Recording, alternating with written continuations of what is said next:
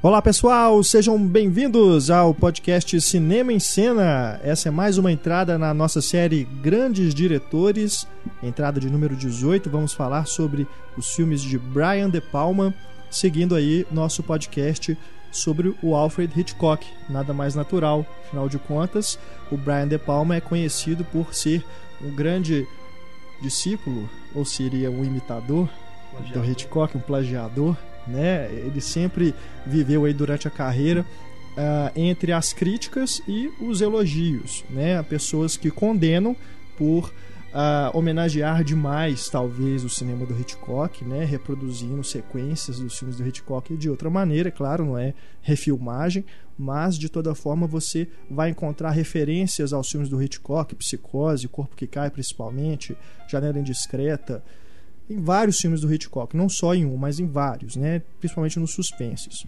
Então, essa é uma das questões que nós vamos discutir aqui neste programa. Eu, Renato Silveira, estou aqui acompanhado dos nossos redatores Luísa Gomes e Antônio Tinoco. Olá, pessoal, muito obrigado pela presença. Olá. E temos aqui também, mais uma vez conosco, a professora Ana Lúcia Andrade, da Escola de Belas Artes da UFMG. Muito obrigado, Ana, mais uma vez por estar aqui no nosso podcast. Obrigada, eu. E também é conosco aqui novamente ele, crítico de cinema e também professor de cinema, René França, do site Pirula Pop. Muito obrigado, Renê, mais uma vez. Você que não pôde estar aqui no Hitchcock, agora vai estar no, na cria do Hitchcock, né? Que é o pois De é, Palma. O, Renato não me deixou participar do Hitchcock e me chamou oh, pro do cara que queria ser o Hitchcock. Mas tá valendo. Deixa, deixa quieto. Herdeiro do Hitchcock. Você que quiser enviar mensagens para a gente e depois que escutar o nosso programa, deixamos aí o nosso e-mail, é o cinema@cinemaencena.com.br. Também temos o espaço aí dos comentários para você que quiser deixar alguma dúvida, quiser é, esclarecer alguma coisa, indicar algum filme, alguma, deixar também alguma consideração sobre os filmes do De Palma, é só você deixar o seu recado para a gente e a gente vai tentar responder todo mundo.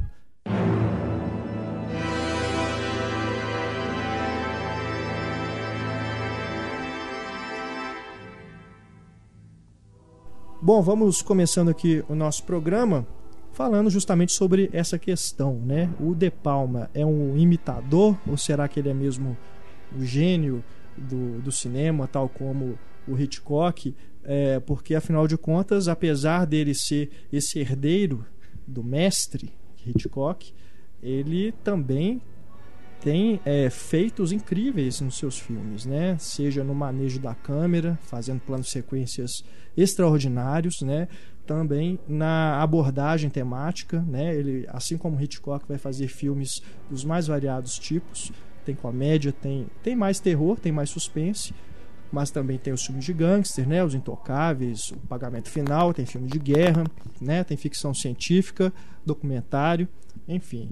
É, a gente pode dizer aí que o De Palma é, essa desculpa que ele tem de homenagear, né, ou de tentar, é, não diria copiar, mas pelo menos se inspirar no Hitchcock para poder fazer o seu próprio cinema, moldar o seu próprio cinema. Será que isso, pelo menos do ponto de vista artístico, é válido ou realmente ele está aí pegando é realmente carona em um estilo consagrado para poder poder montar o seu próprio estilo?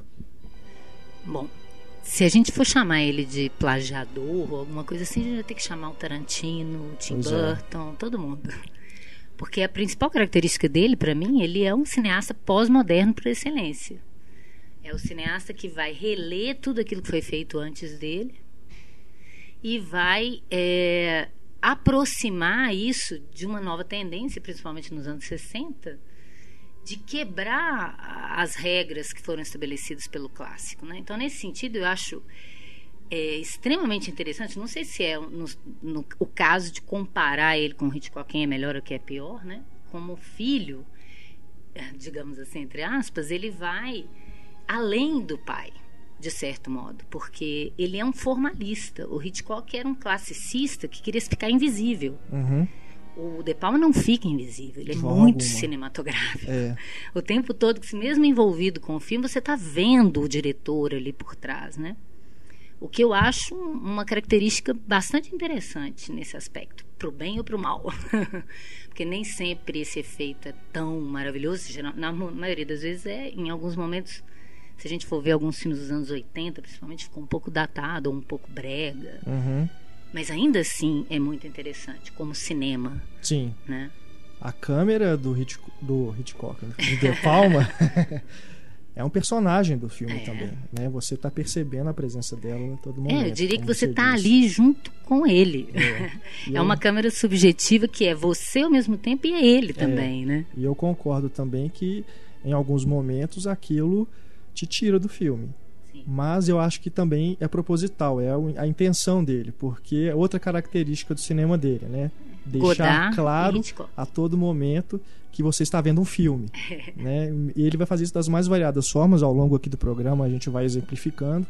É, algumas, alguns momentos descaradamente, né? às vezes até colocando o próprio filme dentro do filme. Sim. Em outros momentos, na própria trama, ele dá um jeito de fazer você perceber que, peraí, você está se envolvendo, mas de repente você acorda e fala assim, não, peraí, o que está acontecendo ele, aqui, ele, né? ele vai como Hitchcock, de repente ele, opa, deixa eu inserir o é. Godard aqui.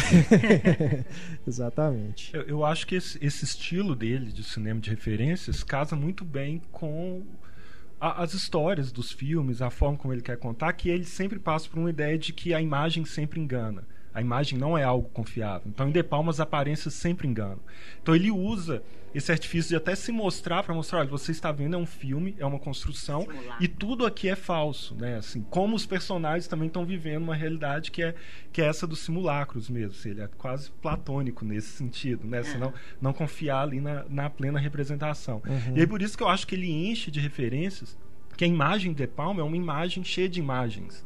Né? Você vai dentro daquela imagem buscando pelas outras imagens, pelas outras referências que estão ali. Então é sempre uma imagem para ser pensada. Se a imagem é pensada no cinema, ela te tira do filme, porque a ideia é de que você está entrando numa imersão ali.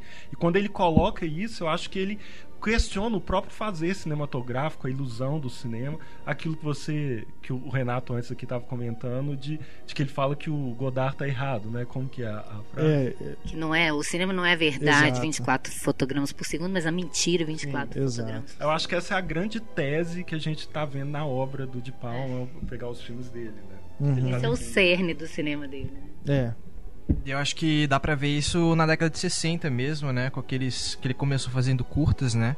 Eu Acho que dá pra ver isso no The Responsive Eye, de 1966, que é quando ele faz aquele uma espécie de quase que uma coisa jornalística mesmo, né? é. Com aquelas obras de ilusão de ótica, né? Então, essa coisa que o René tá falando da, da que a imagem não é a imagem como a gente acha que é no, no Uhum. De Palma, né? É, esse curta ele parece uma reportagem mesmo, né? Ele entrevista as pessoas na galeria. E já tem os essa, né? também. Até o fato dele se interessar por arte ótica já tem a ver com esse, essa ideia que o René falou. Porque de longe parece uma coisa, mas quando você se aproxima, a imagem é outra, né? É. Quando você vê aqueles quadros. Então eu acho que ele fica nesse jogo de te dar uma ilusão de que aquilo é real, você entra e imerge no, no jogo cinematográfico e de repente ele te te lembra e te mostra que aquilo é um filme Uhum. e em vez de você se afastar totalmente, eu acho que ele te propõe um olhar mais estético mesmo, Uhum. que vai te levar a um prazer tanto é, do sentido do entretenimento quanto do prazer estético ao mesmo tempo, né? Embora nem sempre com um sentido carregado de profundidade como gostaria Uhum. quem, quem quer é sair dessa imersão, Uhum. mas ainda assim um olhar estético interessante. É. E é, é curioso que ele discute essa falsidade muitas vezes já no início de alguns filmes, né? Quando é, no, no dublê de corpo estão fazendo o filme do vampiro, mas aí os créditos iniciais é de um filme de terror, É. que não vai ser aquilo. Tem o programa de televisão que é tipo uma pegadinha no Irmãs Diabólicas, Aham. aí você sai daquilo. No Blowout, que é o tiro, Um tiro na noite. na noite filme de é, que é um filme de terror e né, você não sabe o que, está vendo. E aí, curiosamente, a única, o único som verdadeiro, que é o grito da mulher, é o que é falso, né? Que soa falso. Que aí eles vão atrás de um, de um grito mais real, ou seja, um grito mais produzido. Então ele está o tempo todo brincando com essa ideia é, de realidade e ilusão, que muitas vezes a ilusão é mais real do que seria a própria realidade. É. É interessante também o uso da câmera subjetiva do De Palma, que geralmente é, é no momento de tensão máxima, assim, num, num, certo clímax assim do filme. Esse distanciamento que ele cria com essas câmeras subjetivas, na hora eu acho extremamente pontual, assim, eu acho o certo. É, você simplesmente se desprende de um momento que é como se fosse um alívio. É, até porque a câmera subjetiva é uma estratégia extremamente eficiente de ampliar a ilusão de participação do espectador, porque naquele momento da câmera subjetiva você é o personagem de certo modo, né? Você vive isso agora. Eu acabei de ver agora, o, não vou falar nada, mas acabei de ver agora o Gravidade. Gravidade. E é tudo a câmera subjetiva. Uhum. Ela é tudo. Você está ali no filme o tempo inteiro, né? Uhum. E, e, mesmo com, quando a câmera é o objetivo, digamos assim, você parece que já está ali, porque você já se acostumou com essa subjetividade, se colocar no lugar do personagem, né? Todo cinema de entretenimento vai trabalhar com isso, mas uhum. eu acho que o De Palma, ele, ele acaba levando um, um pouco além isso, né? Isso uhum. vira prioritário no, no, no cinema dele. Uhum. Que momento ele te puxa para dentro do filme, que momento ele te afasta, e mesmo assim ele não te deixa sair muito da órbita. É. E, tem, e tem tem um deboche muito grande ali por trás, né? Tem um sarcasmo Sim. ali de de estar tá brincando assim, como, olha, eu tô te manipulando aqui, mas agora eu não quero mais, agora eu vou, sabe, assim, é. de, de jogar com, com o fazer do cinema uhum. mesmo ali por trás. E é por isso que ele é um cineasta de certo modo impopular, porque apesar dele ter esses filmes inquestionáveis de sucesso, tanto de bilheteria quanto de crítica, como Os Intocáveis, é, o Pagamento Final, Scarface, Missão Impossível. O Missão Marte até não, ele até foi meio bem apedrejado na época do lançamento, né? Mas esses filmes que são mais inquestionáveis, é, em comparação a esses outros que com o tempo é que foram se tornando realmente cultuados, né? Mas na época do lançamento foram mesmo bem bem bem problemática mesmo a recepção. O mais recente que sofreu isso, também por ter sido um dos últimos que chegou ao Brasil, foi o Femme Fatale, que na época do lançamento eu me lembro exatamente de quanto que as pessoas falavam, falaram mal do filme. Mas logo depois que as pessoas foram revendo, né, quando ele saiu em DVD e tudo, já foi mudando isso. Hoje ele é tido como uma das obras-primas do De Palma. Agora, falando ainda sobre isso de lançamento, que é um dos últimos, o último filme dele lançado no Brasil foi Dália Negra, de 2006, porque ele fez mais dois depois que até hoje não viram a luz do dia aqui, que é o Guerra Sem Cortes, o Redacted, e o Passion, que foi o último, né, do ano passado, que ainda está inédito. Mas vamos ver, ainda a gente vai falar também sobre esses filmes ao longo do programa mas não tanto até justamente porque acredito que pouca gente viu. Se viu, talvez tenha visto numa versão é, importada, né, de, de Blu-ray ou às vezes na internet mesmo, né, porque não tem outra forma de ver aqui no Brasil. Mas como acho que são filmes que ainda são pouco descobertos, né, vale mais a pena as pessoas depois de escutarem a nossa discussão irem atrás desses filmes e criarem suas próprias teorias, né? Tirar suas próprias conclusões a respeito deles, que são filmes que ainda têm mais sobrevida, né? Do que esses outros que já são mais clássicos. Mas voltando a essa questão que a gente levantou no comecinho, ele diz no, no documentário, uma entrevista que tem nos extras do primeiro longa dele, o primeiro longa comercial dele, que é o Saudações, né, o Greetings, saiu aqui no Brasil em DVD, está disponível pela Lume que a Lume que é um, um, selo fantástico. Tem cada clássico que você não encontrou através das majors né? Eles trouxeram para cá. E esse saudações está disponível aí. Tem esse documentário que eu mencionei e os dois curtas dele também. Esse que o Antônio falou e também o Autumn's Wake o Autumn's Wake que pode ser achado na internet, que é a sementinha do Isso. Fantasma do Paraíso, né? Que tem Exato. o William Finley lá, que ele é desfigurado, usa uma máscara, né? Uma capa, tem várias referências, um, brincadeiras com o sétimo selo do Bergman, que é muito bacana. É. Com o fantasma da ópera muda, do Lon Chaney. É, uhum, tem uhum. até King Kong ali no meio. Né? tem. E também essa coisa, logo no começo ele já, já é o filme falando do próprio filme também, né? A É, é tá interessante presente quando, quando você vê uma coerência no trabalho do sujeito. Ele não adotou isso de repente por modismo ou alguma coisa, né? Isso tem a ver com a visão dele de cinema desde o início. E isso me fez até respeitar ele mais como artista. Conhecendo a carreira dele desde o início, voltando atrás agora, vendo os filmes, revendo alguns que eu achava até bregas demais, até gostei muito mais agora. Depois dessa aproximação dele com o Godard e com o cinema de uma forma geral, né? o cinema mudo principalmente. Não é à toa que ele vai fazer sequências inteiras sem diálogos. E olha que o som é extremamente Exato. importante no cinema dele. Sim. Mas o diálogo não. O diálogo, quando ele vem explicar demais a história, é melhor, era melhor não, não explicar. Era melhor deixar a gente ficar vendo aquelas imagens e tentando entender o que, que ele está querendo dizer. Aham. Às vezes é, é muito mais legal. Tem- eu, eu, eu acho até que ele costuma trabalhar melhor com os roteiristas que não ele, assim, porque eu acho. Assim, a maioria dos filmes dele eu sempre acho muito legal até a metade, depois eu fico assim, ai, pra que isso? Não precisava. E isso tem uns diálogos também no. No Vestida pra Matar, que o menino tá contando pra, pra mulher lá que a mãe morreu e que ele tá mal, aí ela responde uma coisa assim: Nossa, mas você gostava muito mesmo da sua mãe, hein? Assim, é, sério, sabe? eu É. acho que tem esses problemas, mas como diretor eu acho ele sensacional, né? Aquilo, todo filme É. dele vai ter um grande momento ali que Aham. vale o filme. Apesar dele ter escrito alguns roteiros né, de filmes deles que são fantásticos, como o próprio Blow Out, eu sempre falo, confundo com Blow Up e Blow Out, Um Tiro na Noite.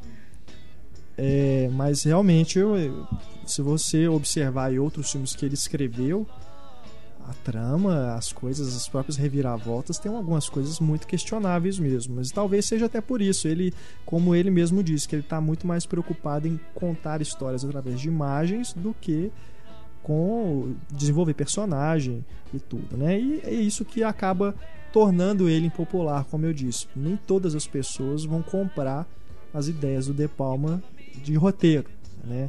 Mas eu acho, acredito que ele mesmo tá pouco se lixando. Ele, ele como outros, né, já disseram também, acredita que conteúdo é a forma, né? E não realmente só história. Agora, é lógico que ele tá longe, né? Isso tá longe de ser uma verdade absoluta. É lógico que a gente tem vários exemplos dentro da carreira do De Palma mesmo de narrativa casada com, com a forma, né? Que são realmente os melhores filmes. Mas você não pode negar que, como realizador, ele realmente é imbatível. Mas isso também se pode dizer do Né? Hitchcock. Também, Porque também. não é todo filme do Hitchcock que a história é absurdamente perfeita. Na maioria dos casos não é, inclusive, se você É. pensar um pouquinho. Não é, mas a forma como ele conta é tão interessante que você esquece que tem problemas.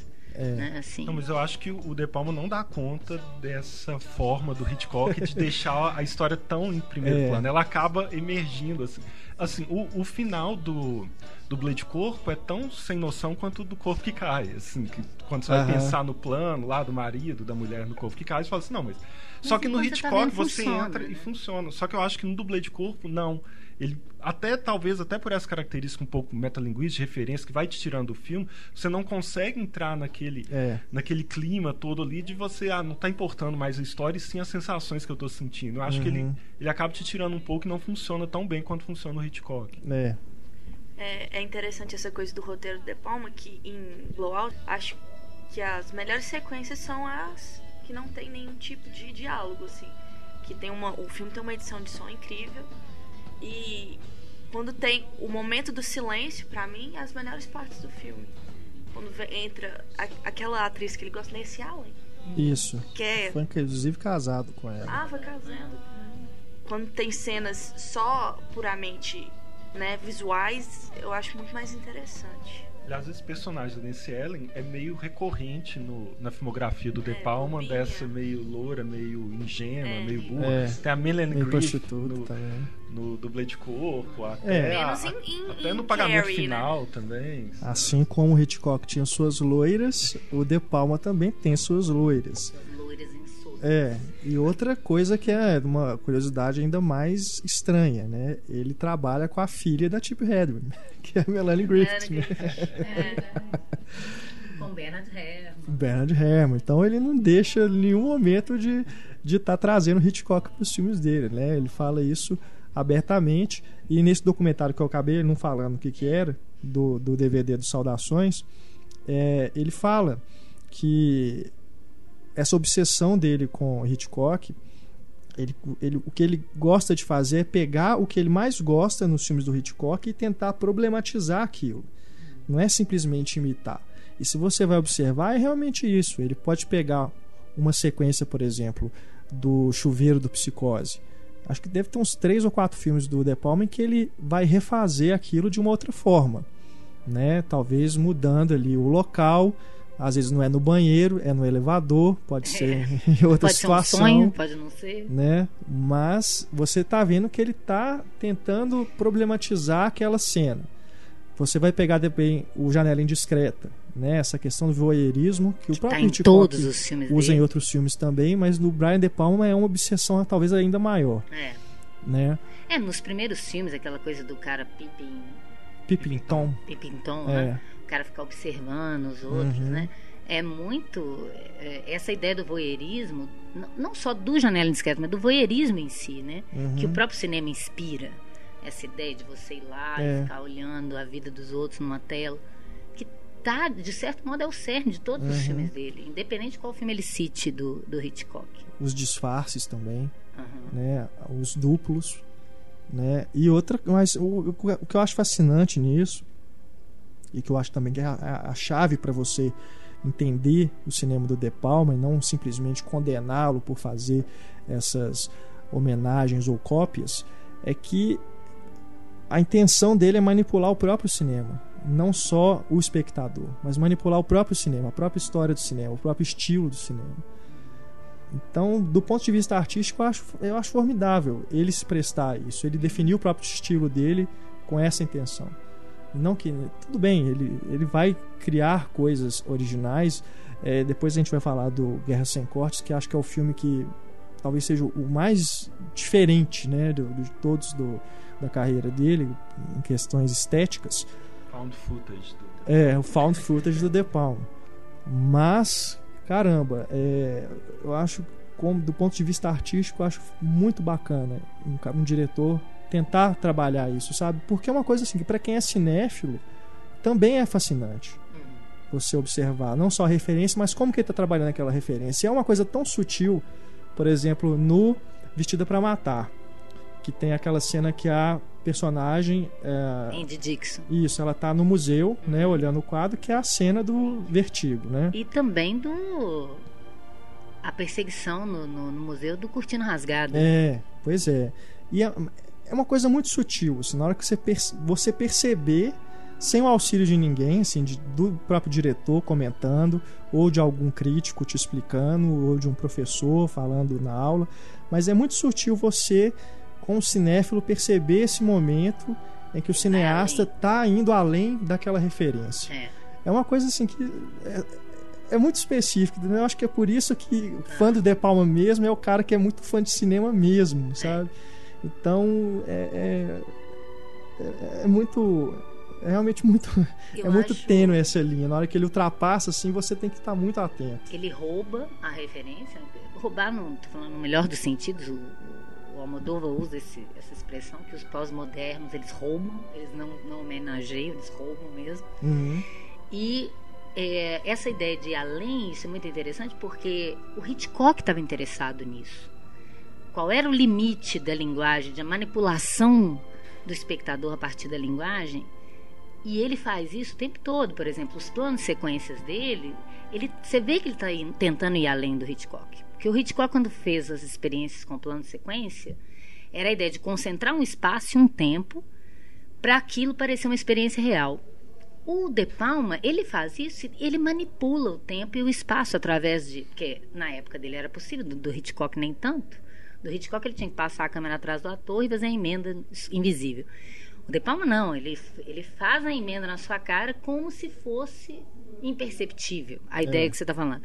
Você vai invisível, de repente você vê a emenda, mas você está dentro daquele tempo e espaço que de repente ele sai daquele espaço e vai para um outro espaço com a câmera ainda em movimento. Então, eu, eu, eu tenho até uma curiosidade, pena que o Hitchcock morreu em 80, que eu queria saber o que, que o Hitchcock achava dele. É, eu estava até procurando aqui, eu e o Renê, antes da gravação, ver se tinha alguma alguma referência sobre alguma, alguma entrevista, né, que o próprio Hitchcock possa ter dado falando sobre o Brian De Palma, porque eles viveram pelo menos ali duas décadas em que eles trabalharam ao mesmo tempo, né, 60 e 70. É, mas a, a essa obsessão pelo Hitchcock, é. eu acho que começa mais no Vestido para Matar mesmo, né, que fica assim muito mais evidente. Embora você tenha é. em todos os filmes anteriores, eu acho que fica mais evidente, tanto é a, o o Vestido para Matar tem, você pode contar no, nos dedos quantas sequências tem a Hitchcock. É, o Trágico Obsessão já é bem é, no, no Carrie feito é nessa, feito na, nessa a, intenção de ser uma quando ela usa né? os poderes já é o, o refrão do Psicose. Ali. É, exatamente. A, a, é o mesmo som, né? A Nancy Allen vai puxar a cordinha do balde. Uhum igualzinho psicose, assim, por exemplo. E uma coisa também que eu, que eu parei pra pensar agora, a roupa do Michael Caine no, o disfarce do Michael Caine em Vestida para Matar é parecidíssimo com o de Trama Macabra. E outra referência no, no próprio Care que a gente estava falando é o, o nome do colégio é Bates High, né? E Bates do Norman Bates ah, do Psicose. Nossa. Mas olha só, dentro dessa, dessa sequência do Carrie, né, o, o professor Ito Capuz, ele faz uma análise do filme seguinte.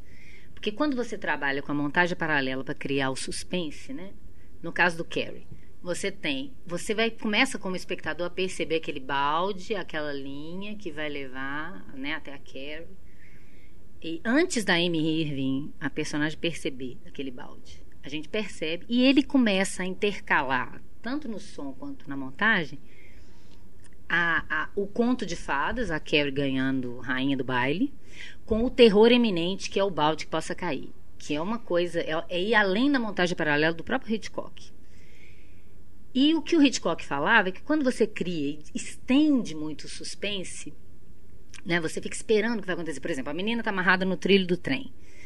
Se você ficar só com a imagem ali, né, igual era no cinema antigamente, imitando a visão privilegiada no espectador num, num teatro, sem a montagem, você não ia ter emoção nenhuma. Você tem que esperar vir se vem. O, o, você tem que ter uma noção de se o trem está vindo ou não e se alguém está vindo salvar ou não. Quando você intercala esses três planos, Ai, meu Deus, ela tá amarrada. Ai, o trem. Ai, o cara. E você vai saltando de um lugar para o outro, à medida da sua expectativa, você vai criando uma, uma, uma, uma esperança de que, essa, que, que aquela, aquele terror eminente possa ser impedido. Então ele faz isso no Carrie. Só que dentro do que o próprio Hitchcock dizia, quando você distende demais essa expectativa, você cai num problema que o espectador, de certo modo, ele quer ver essa expectativa ser satisfeita. E qual é a expectativa ali? De que caia. de que caia o balde. Então, isso é maluco, porque você passa pelo, por dois tormentos. Pela personagem, pelo conto de fada em si, que ele está trabalhando paralelamente. Você não quer que ele caia mas a expectativa, da, a, a, e ainda por cima a professora que é do bem, tentando impedir a outra de tentar impedir que o negócio aconteça, achando que ela vai causar o mal. Isso é uma confusão dos próprios sentimentos do, do espectador inconscientemente, porque você fica nessa entre o que pode acontecer, né? E, de certo modo, que aquilo evidentemente aconteça. Né? é uma coisa muito maluca. É. E é uma, até uma, é uma das características do estilo de Palma de usar isso muito quando ele usa a tela dividida, né? É, que ele coloca essa, essa montagem é ali no mesmo plano. Antes do Carrie, no Irmãs Diabólicas, tem uma cena fantástica que é quando ah, tem um assassinato dentro do quarto e ele divide a tela e aí é aquilo, o suspense é a distribuição de saber. Você é. dá para o espectador o que, que pode acontecer, que é a gente chama de saída temida e saída esperada. Então, uhum. no, ali no caso, é a saída esperada é conseguirem limpar antes que a polícia chegue. É. A saída temida é a polícia chegar e flagrar todo mundo. E ele coloca a saída esperada e a saída temida na mesma tela, é. ao mesmo tempo acontecendo. Só o ângulo diferente. E você fica nessa loucura porque você não sabe se torce para eles serem pegos pela polícia ou para eles limparem e se é. safarem da e polícia. E é isso que eu tô né? falando, uhum. que é ir além do Hitchcock, que eu acho que o Hitchcock ia admirar bastante isso. Porque o split screen é uma forma de você fazer, já é uma forma, não sei se foi ele que inventou isso, mas de qualquer maneira ele percebeu isso muito bem. É uma forma de você fazer montagem paralela no mesmo plano, ou, enfim, na mesma ideia de é. um plano só. Que o Hitchcock já tinha trabalhado com isso, né? O Renato até falou no, no podcast do, do Hitchcock. No Janela Indiscreta, no Marne, como eu ele falei divide. citando o René. É, é verdade. vendo? eu dei uma de Brian De Palma. Eu fiz uma homenagem ao René. Mas é mesmo, né? Porque você divide a tela ali. né? No, no caso do Marne, né? Ela tá do lado de cá do cofre, do lado de cá tem a faxineira vindo, no mesmo Isso. espaço. Não é um split screen, mas ele trabalha como se fosse. É. E a outra técnica que o De Palma vai usar bastante, além do split screen, que eles chamam de split diopter, né? O foco dividido. Ah, tá. Que ele vai colocar no mesmo plano, sem dividir. Uhum. Ele vai colocar aqui em primeiro plano e o plano de fundo É. juntos, Eu né? é uma, é Ele- uma objetiva com foco duplo. É, não? um negócio assim. Uhum. que é ele chapa né, a imagem. Fica parecendo realmente que está uma tela do lado da outra, mas na verdade aquilo ali é o mesmo o mesmo take, tá tudo sendo filmado no mesmo lugar. E ao mesmo tempo ele ganha uma composição estética diferenciada ali. Sim, é uma coisa que Né? e é belíssimo. As- a- os planos que ele constrói É. dessa forma são muito bonitos. Tem um vestido para matar também muito legal, que ele cria uma simultaneidade de Michael Caine vendo televisão e a Nancy Allen vendo televisão. E aí você tem duas televisões, dois espelhos, É. tudo duplicado. É, assim. nossa, Muito muito, legal. bacana. E eu acho que tem que ser. É, um, né, é, um, é muito bacana o split screen, mas tem que tomar muito cuidado. Porque É. às vezes, assim, você tem que ter muita atenção, né? Porque pode ser uma coisa dispersiva, de você não saber onde que você vai olhar, se é o lado direito ou o lado esquerdo, né? Mas a maneira que o De Palma faz, ele consegue juntar de uma. consegue traduzir aquilo ali de uma forma simples pro, e o espectador não fica confuso, né?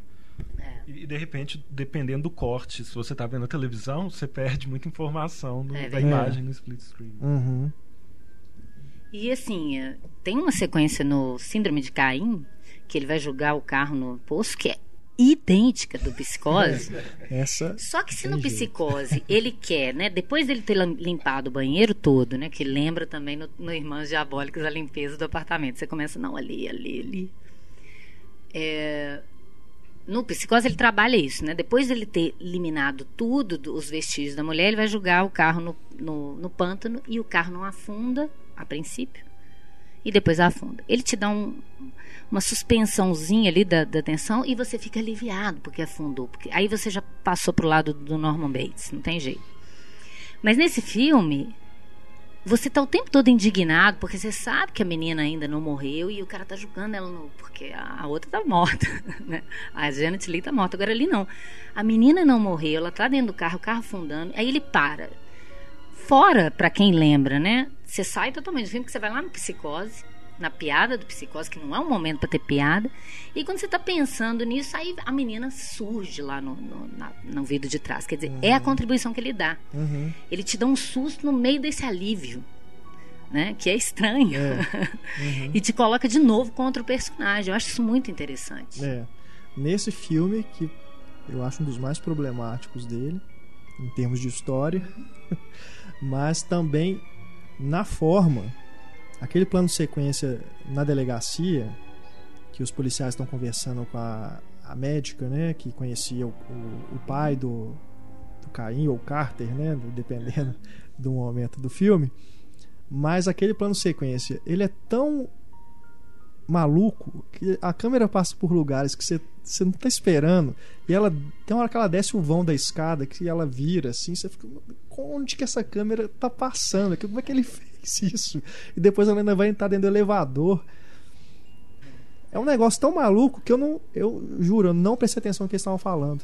E eles estavam explicando justamente o, o que, que é o, o problema do cara, né? É o que o Billy Wilder falava, né? Quando você fica fazendo muito jogo formal, você afasta da história. É. Não tem como.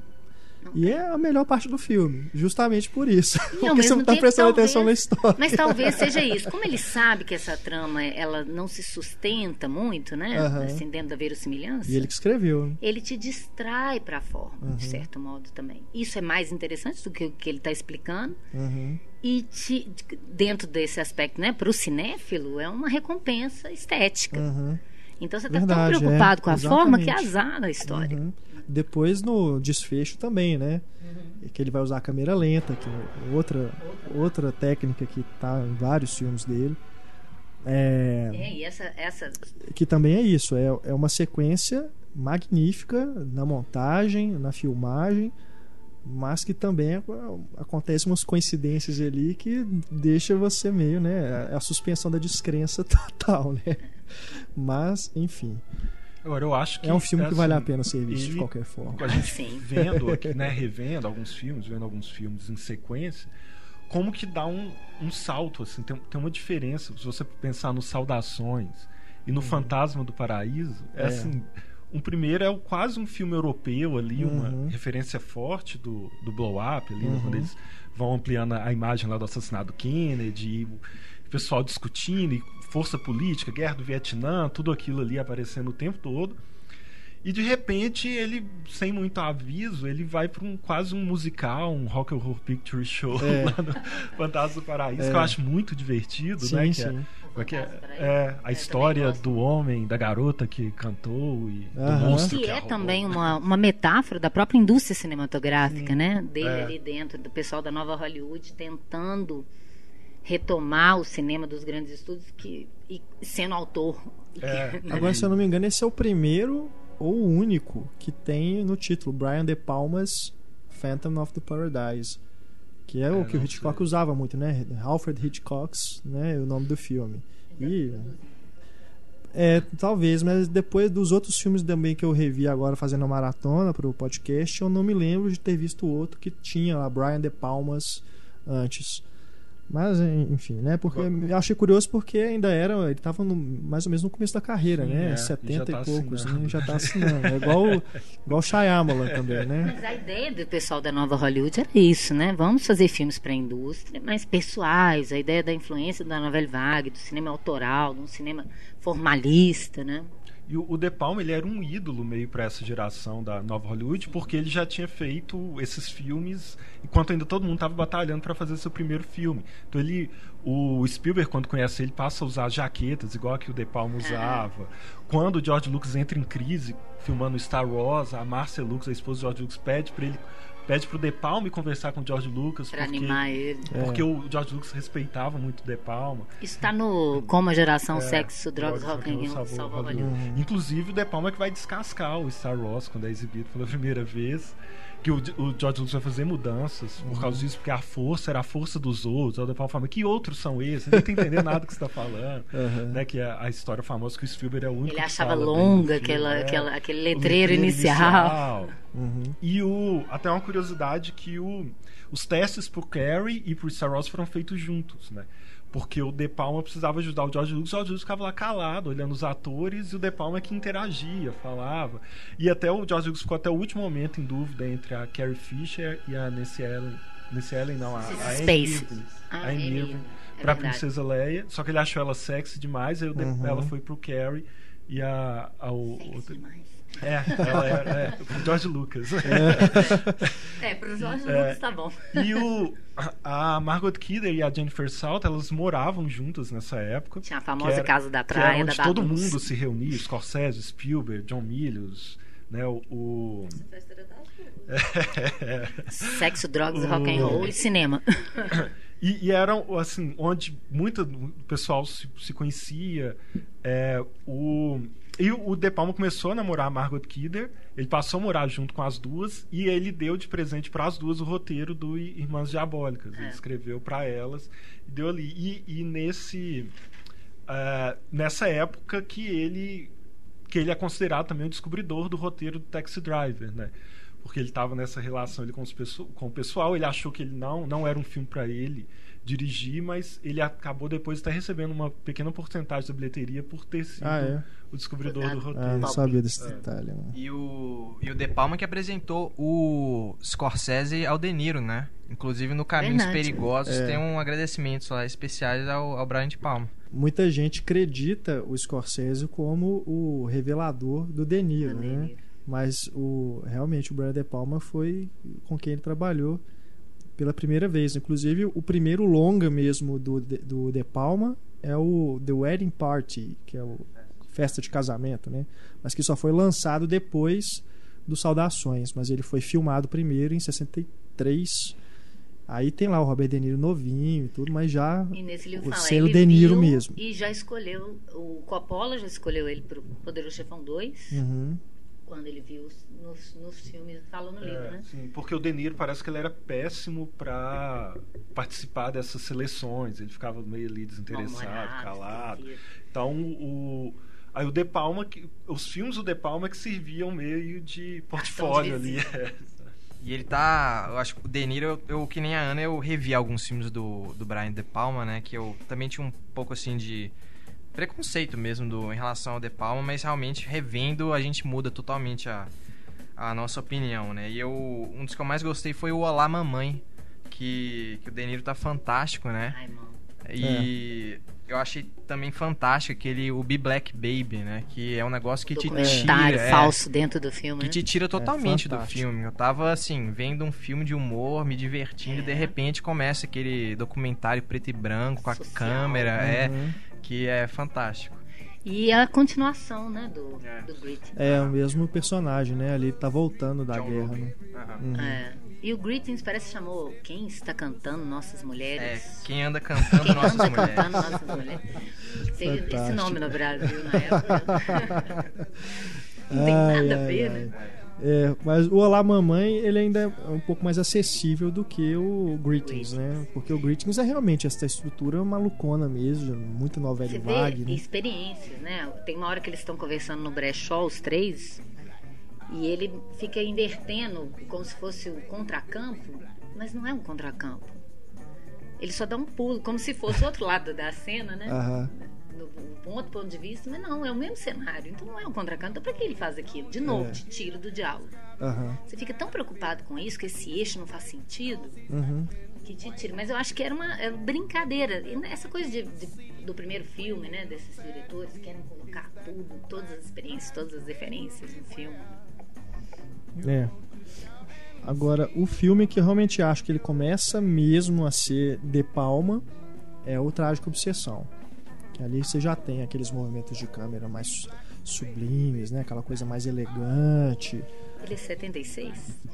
Porque É, no Irmãs Diabólicas também. já, um já começa, né? Mas o Irmãs Diabólicas ainda acho que ainda é um pouco mais. ah, não, não tá tão lapidado, assim. É, tem a coisa do Janela Discreta, É, óbvio. é. né? Uma coisa do Marne também. Até Uhum. um festim diabólico ali com o corpo dentro do, do sofá. Sofá, é verdade. Com Tem uma hora que ele faz uma câmera igualzinha, que a menina tá procurando, mas não é possível que não tá aqui o corpo, e a câmera vai pra trás do sofá e mostra a mancha de sangue. Igual ele faz quando ele vai pra arca no festim diabólico. Mas cadê o. Cadê o. Onde é que será que pode estar o David? Aí, O plano tá na arca. O, no Trágico Obsessão, que é meio essa mistura de corpo que cai, com, tem um pouco de Rebeca, também, Rebeca né? também. A casa, Sim. o aposento que não pode entrar. né? Marne. É, e, e, e, assim, ali eu acho que ele começa a deixar mais claro essa questão que a gente falou no início da imagem, de duvidar da imagem, que coloca duas vezes isso, isso no afresco da Madonna, que a, a menina fala que tem uma imagem por trás, e aí qual você escolhe É, É. Aquilo é a ideia do filme todo. pintar aqui por cima e recuperar essa imagem ou deixar de trás. E quando ela fala também do Dante da Beatriz, que o Dante, a Beatriz estava no fundo e o Dante na frente da Beatriz, a menina pelo qual o Dante fingia que estava apaixonado. Que aí é, é muito legal que ele coloque isso na imagem, ele coloca uma bolsa no fundo, a menina sentada contando isso na frente, que é a ideia toda que está por trás ali de, de reviver a esposa morta, né? Então ele já começa de uma maneira clara, assim, quase didática, a colocar essa questão da, da- de que a imagem não é confiável, a imagem é sempre uma coisa construída, né? a imagem depende de pontos de vista. E, e aí, eu, eu, assim, é um filme que eu gostei muito, mais uma vez, até chegar na reviravolta, que começa. É. Como assim, né? É É o que eu falei, aquilo. quando chega no diálogo explicativo, aí ele já dançou. É. Mas presta atenção, Essas- não releva. As reviravoltas vão ter quase sempre um elemento meio bizarro, uma coisa meio trash, né? Irmãs Diabólicas tem uma coisa. Não vou, não vou falar. Não vou falar, mas. Os cachorros É, morrendo. apesar da gente né, falar que não tem spoiler de filme antigo, né? Mas mas é sacanagem. não vale a pena. É, Não, não vale a pena contar, não, Mesmo porque. que seja uma bobagem a reviravolta, É. mas é, é legal. Deixa Mas é meio- é sempre meio tem alguma trash, coisa né? Quando você esquisita. vai pensar, as histórias deles, até o Vestido pra Matar mesmo, é, é tipo filme que passa na Bandeirantes à É. noite, sabe? Assim, tipo um cine privê soft porn, Exatamente, sabe? Um é, psicose soft porn. O que, que eu acho estranho? Eu acho só estranho porque o próprio Scorsese falava isso, que era muito bom essa geração que podia revisitar os clássicos que eles amavam. O Almodóvar fala isso também. Só que agora você não tem mais o código de censura. Então você pode falar sobre qualquer coisa. Exatamente. Só que no Vestido pra Matar é de um moralismo, né? A ideia é, É. código reis. É a mulher que vai transar fora do casamento e vai ser punida desgraçadamente por causa disso. Porque se ela não tivesse sido morta, ela ia pegar uma doença venérea. Né? É um horror aquilo. É, os- os- nos filmes Eu ele acaba que o sexo é punido. Assim. Mas eu E acho tem é um muita nudez, mas é nudez feminina também. Não tem homem pelado Ah, nos sim. filmes. Isso é, o É. fetiche dele como voyeur. Ele é acusado, né, de ser É, é misógino. o vo- você vê, ele botar a própria mulher pra fazer as cenas que faz, né? Você vê que o cara tem um voyeurismo mesmo nisso. É. Mas o que eu acho estranho, eu acho que não pode ser uma valorização do Código Reis, pode ser um pastiche, uma brincadeira com esse, esse moralismo que a própria sociedade americana esperava, né, do- do- dos filmes, né? Geralmente a pessoa que sai da linha é punida. É, mas de certa forma. Não, tá, tudo bem. Mas eu ainda acho assim que assim como o Hitchcock também tinha lá suas obsessões, suas taras, suas perversões, o Brian De Palma consegue explicitar isso porque ele não tem justamente isso da censura para barrar ele.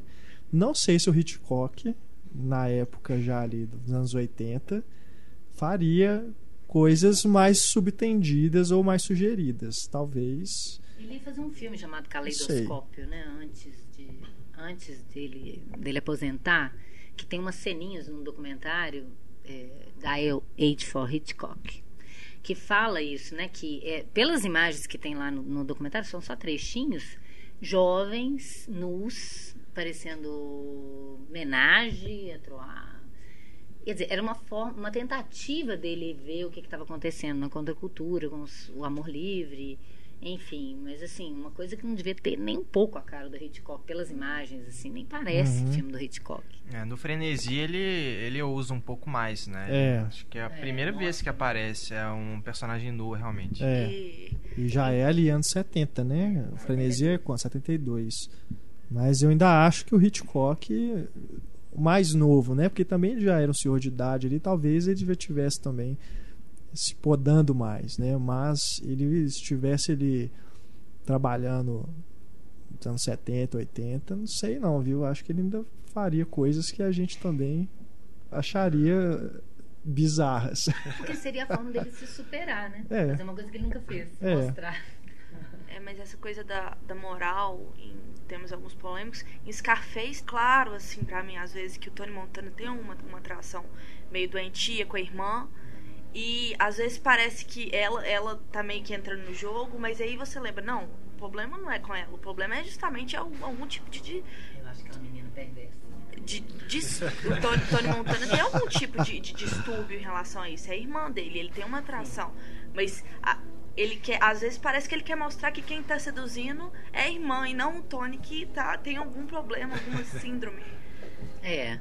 No, isso tem no Scarface de 32, né? Do, do, do, do, do rock. Só que, claro, na época do código, a- até o Scarface é antes do código. Aliás, o código foi muito criado por causa do Scarface também. Mas o, o, o Scarface, é, primeiro, ele tem isso muito insinuado. E aí o De Palma falou: opa, é aqui que eu vou pegar.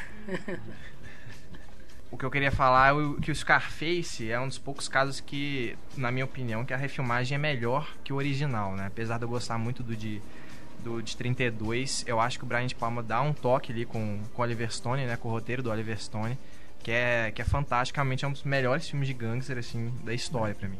Sem, sem falar no Alpatino que mata o pau, né? Eu gosto mais da refilmagem também, apesar de gostar muito do original. É, eu Eu também. acho que são filmes diferentes pra comparar, assim. Só tem o mesmo nome, a mesma ideia, mas eu acho que em termos de filme. É uma recriação. Filme, É, é, em termos de filme. Eu acho do Roxy, ele é tão inventivo, ele tem Sim, sacadas sim, é tão geniais. fantástico também. E o do De Palma, ele tem alguma coisa, mas eu acho que ele foi mais inventivo em outros filmes do que nesse. Uhum. E tem uma coisa também que às vezes é injusto com o Hawks, porque o estilo do Hawks é uma coisa muito sóbria. Né? E quando maravilhoso compara, e é fantástico, acho, acho formidável também.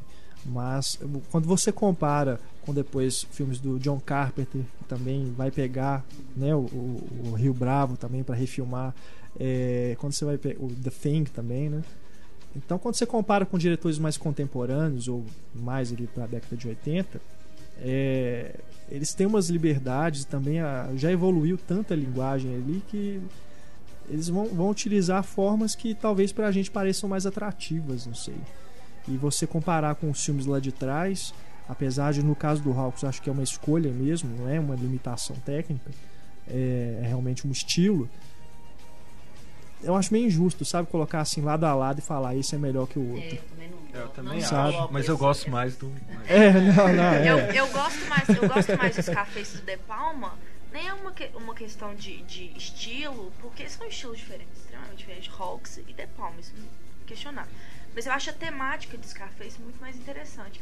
Porque é uma abordagem do submundo do crime latino, entendeu? É uma E eu não- atualização da mesma é, ideia. porque, porque É. naquela Porque época. Montana também é latino, no Aham. primeiro. É, né? É a ideia do, do, do imigrante é, siciliano, italiano. E, e, na verdade, todos os dois são baseados no Al Capone. Uhum. né?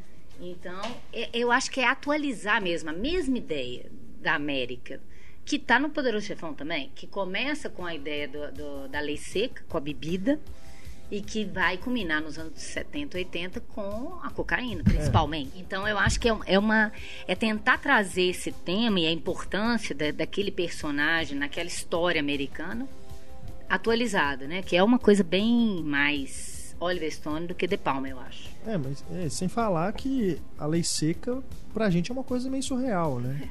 Bebida. A gente, a gente vê aquilo, a gente entende, claro, que como é que funcionava a proibição, mas pra gente é uma coisa que a gente não viveu aquilo, né? é meio surreal ver, né? Você não tem essa identificação temática, vamos dizer, né? Já com as drogas, com a questão da cocaína, é uma coisa que é muito mais atual pra gente.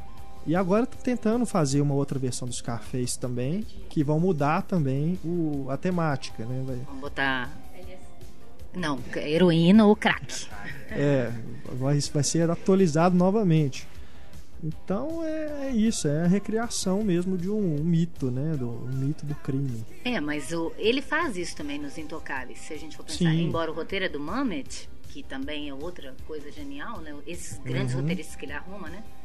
O Mamet, o Oliver Stone e tem o outro. Schrader. ah, o Paul Schrader, que é também. é, você vê a carinha dele ali no. Mesmo sendo bem de palma o trama Trágica Obsessão, tem umas coisinhas Schrader esquisitas ali também, É, né? não, a reviravolta final. É. É só a mente doente, assim. É. Nós muito doentes. É. Mas é, Dos intocáveis, você tava Ah, falando. dos Intocáveis, que ele também, ele tá falando da Lei Seca, é um filme de época e tal, mas aquilo ali você pode colocar para qualquer tipo de droga, para qualquer tipo de crime organizado. Uhum. né? E ele vai brincar com isso na ideia, da- logo no início do filme, né? Ele falou quem é o, o- o responsável pelo crime organizado, apresentou o, o vilão, o De Niro, que já é uma reviravolta do clássico, né? Uhum. Ele vai pra menina explodindo com a bomba. Ou seja, é, independente do que esse cara faça, que ele seja simpático com a mídia, né? Ele tá dando entrevista, né, para os repórteres, super simpático.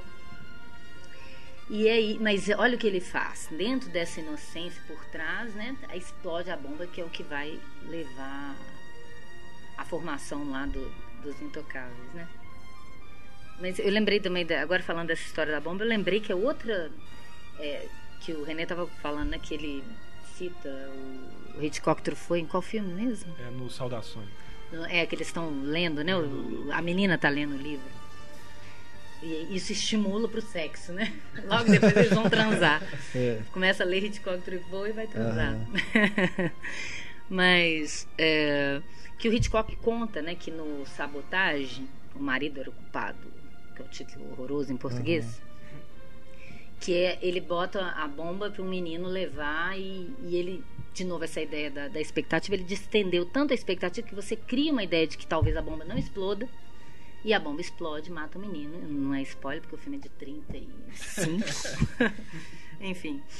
É, e é, e ele acha que ele frustrou muito o espectador. Que se ele ia matar aquele menino, ele não devia ter deixado o espectador se identificar tanto com aquele menino e esperar que alguma coisa pudesse impedir a explosão. E aí o que, que o De Palma faz no, nos Intocáveis?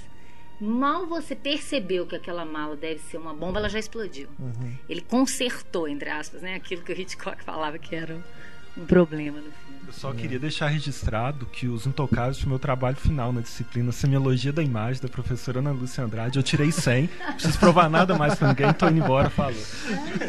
Tia, jura? Que ótimo. Eu quero ler de novo. Fantástico, é, olha. E, e eu acho muito legal que aí, né, já aproveitando para pegar a comparação com o Dália Negra, que é um outro filme meio no ar dele que não funciona muito bem, que no nos Intocáveis ele consegue apresentar muito bem os personagens. É isso que a Ana Luz estava falando, que ele mostra já o Al Capone ali fazendo é, os repórteres rir e ao mesmo tempo está vendo que ele é um assassino está explodindo uma menina inocente. Aí ele apresenta o Elliot Ness. Aí naquela conversa no, com o Sean Connery na ponte, ele resolve rapidamente para quem que você tem que torcer, quem que não tem.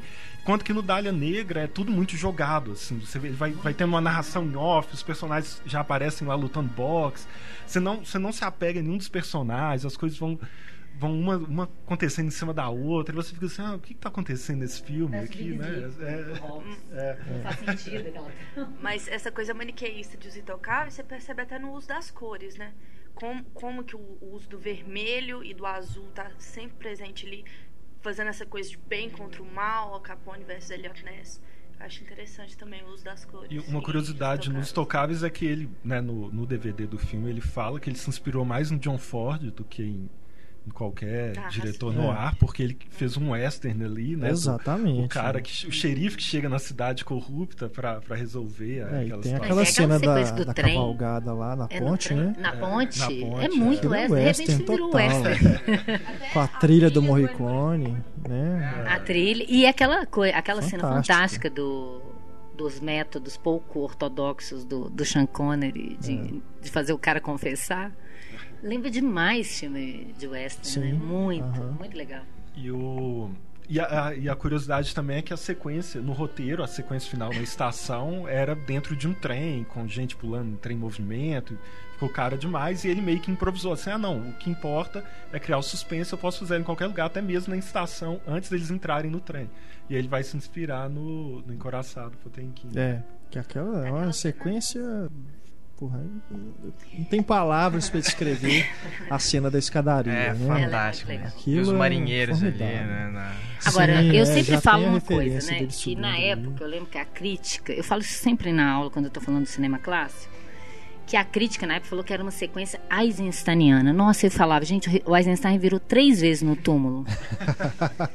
Porque aquilo não é uma sequência eisensteiniana, de jeito nenhum. Ela tem a referência, a ideia da manipulação do tempo e do espaço dramático da escada, né?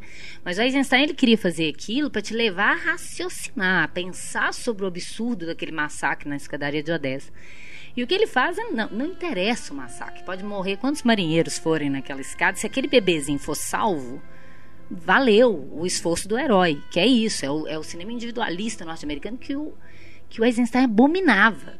De você ali naquele momento só torcer para o herói cumprir o, o seu objetivo. E você foi manipulado emocionalmente por aquela sequência, né? Dá raiva demais o tanto que ele distende aquela subida da escada com aquela, com aquela mala, aquela mulher, aquela criança, e aquela e o relógio, como ele monta sensacionalmente aquela sequência, né? Mas ela é uma referência, É. é uma, uma, uma, uma- não só uma, uma referência por causa da escada, por causa do marinheiro, por causa de carrinho de bebê, mas isso que eu estava falando, que, o que no, na escadaria de Odessa, aquele massacre é interminável, você não tem mais uma referência lógica da escada, de quem estava no início da escada, quem estava no pé da escada, né, no, no alto e Não tem um indivíduo pra.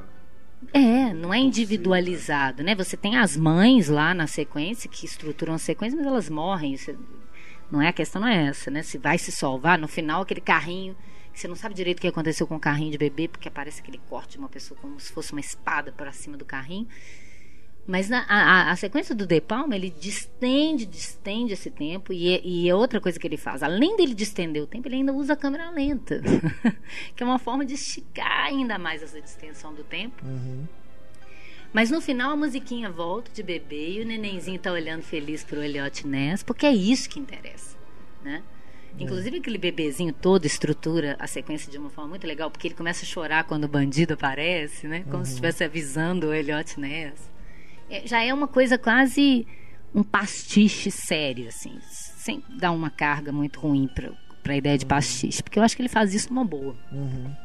É, só, só um parênteses, porque eu falei do John Ford, da referência. Aí, lembrando daquilo que o Renato falou antes, de que o cinéfilo percebe as referências e é, no Trágico Obsessão, a última cena é uma referência ao Raço de Ódio. Né?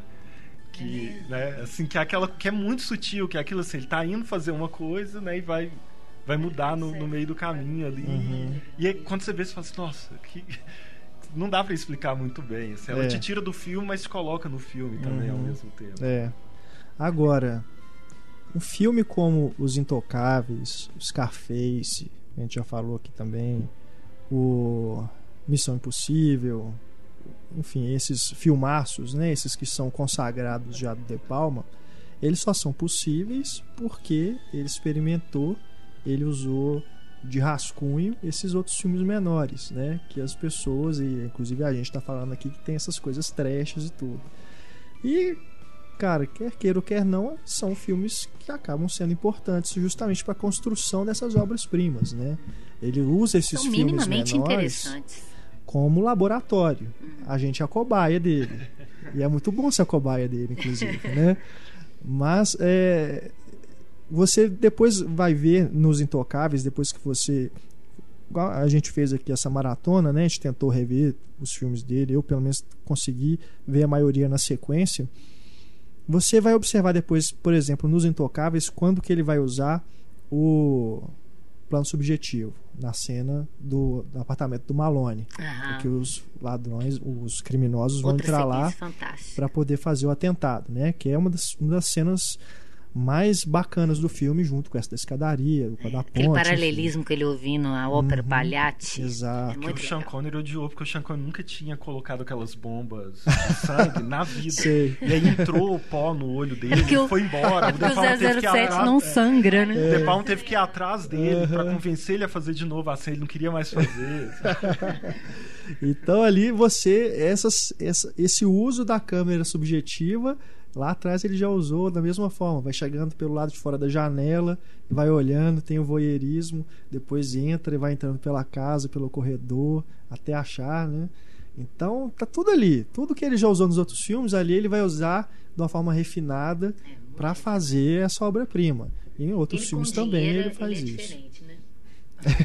Tem, tem o, o famoso plano lá do Missão Impossível, do Tom Cruise pendurado. Tem uma coisa que eu acho brilhante, assim, que é logo quando o Tom Cruise tá, tá começando a descer ali no início, e, aí tá a montagem paralela com o cara que é o burocrata lá da CIA que vai entrar a qualquer momento ali no, naquele local.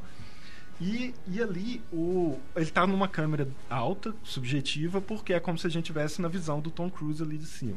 Aí o cara entra, você tá vendo ele de cima, ele passa mal e vai no banheiro. Quando corta pro banheiro, a câmera tá em cima ainda.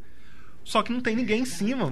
Por quê? Porque nós ainda estamos com o Tom Cruise. Nós ainda estamos lá em cima pendurado, torcendo para aquele cara continuar ali, sabe? É. Então, assim, a gente ainda tá totalmente identificado com o personagem a ponto de. Porque ele podia cortar e mostrar ele num plano médio, É. coisa assim. Mas não, ele continua com a câmera alta porque nós estamos lá segurando com o Ethan Hunt ali, olhando de Legal, né? cima, né? E não legal. é à toa, então, esse cara ir Genial. no banheiro, né? É pra fazer essa. tirar esse, esse olhar. Não, é, o, o De Palma, gente, acho que depois de tanto tempo, né, você pegar um filme dele e ainda achar que ele tá simplesmente querendo fazer um filminho pra conseguir bilheteria, qualquer coisa assim, não, dá, né?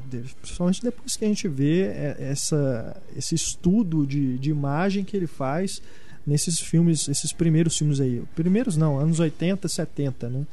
É, você pode pegar aí os filmes mais recentes, talvez eles vão ser ainda mais problemáticos no sentido da história, mas com certeza vai ter uma intenção ali que é essa intenção metalinguística, de falar sobre o próprio cinema e problematizar a imagem.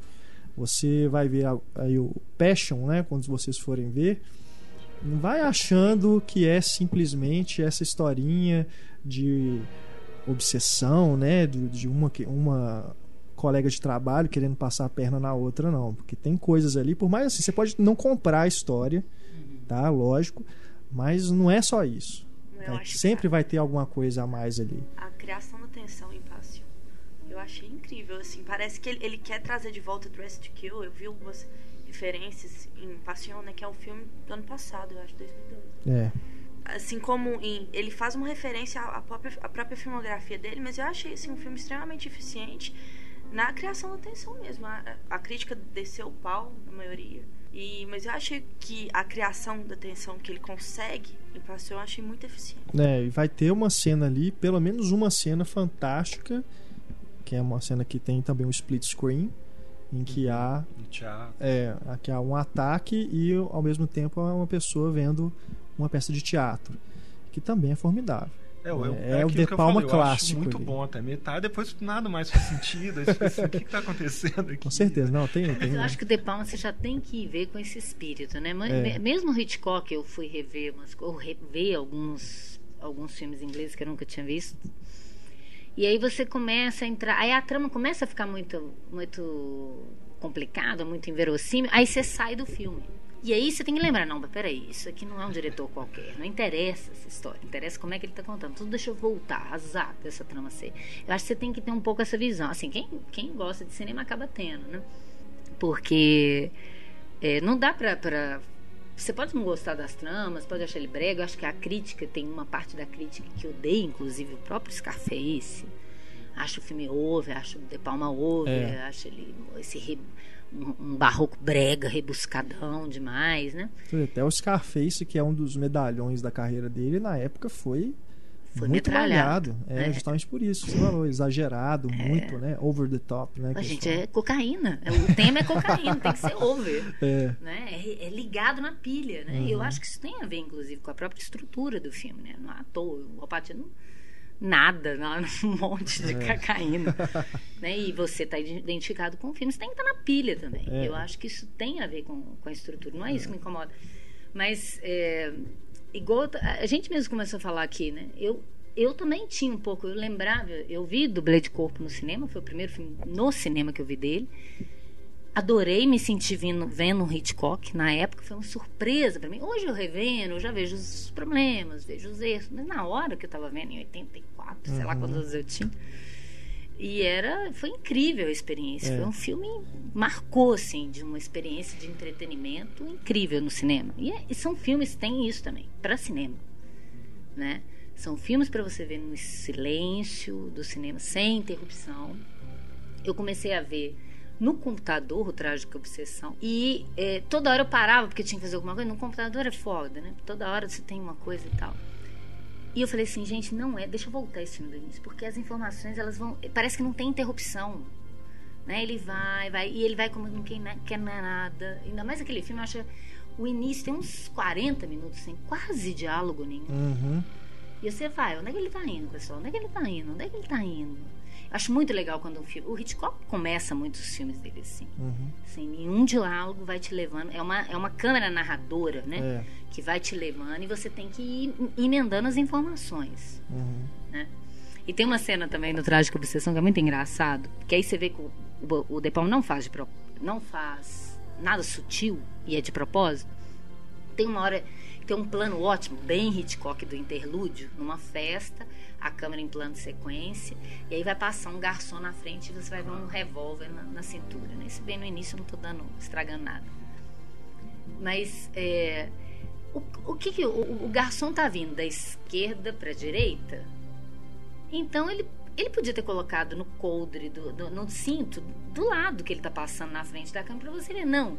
O garçom vai passar na frente da câmera da esquerda para direita, vai dar uma parada, vai virar para a esquerda para você ver a arma, depois ele volta e continua servindo.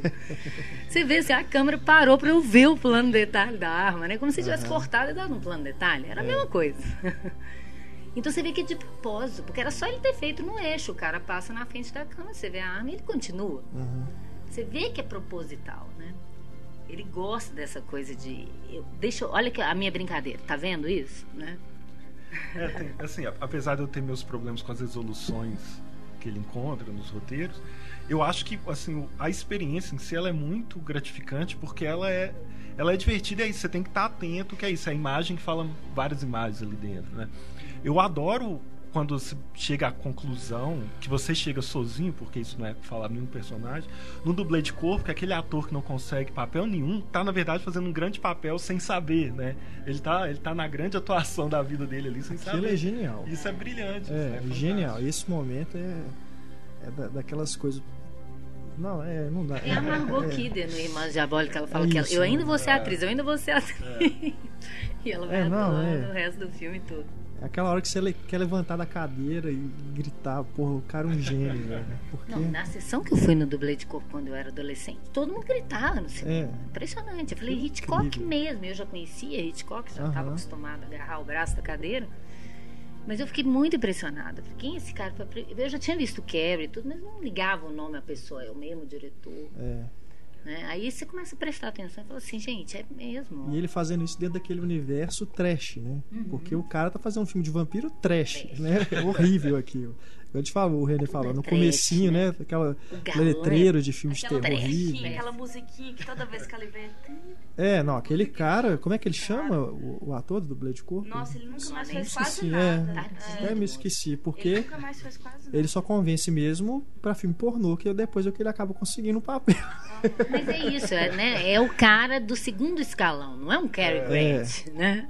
É. Ele até brinca com isso, ele resgata os, os galãs do passado, né? O, o Cliff Robertson no, no Sim, Obsessão, a Andy Dixon no Vestida para Matar, né? Pegar aqueles atores do cinema clássico e colocar eles num outro lugar, né? É, reinventando aquele tipo de papel clássico. Eu acho isso interessante. É o Orson Welles, né? Orson o Welles. Kirk Douglas também trabalhou com, com De Palma. Aham. O Orson Welles, aliás, tem, tem referências ao Orson Welles também. A gente fica falando só do, do, do Hitchcock, né? É, Mas Antonioni. Aquela coisa É. dos, dos espelhos todos diretores no, no Fantasma do Paraíso, Sim. né? Aquela sequência toda dos espelhos é uma referência à Dama de Xangai do, Uhum. do, do Orson Welles, né? E o Blowout, como a gente já falou algumas vezes, é o Blowout Antonioni. do Antonioni, né? Aham. Só que com, Com o som.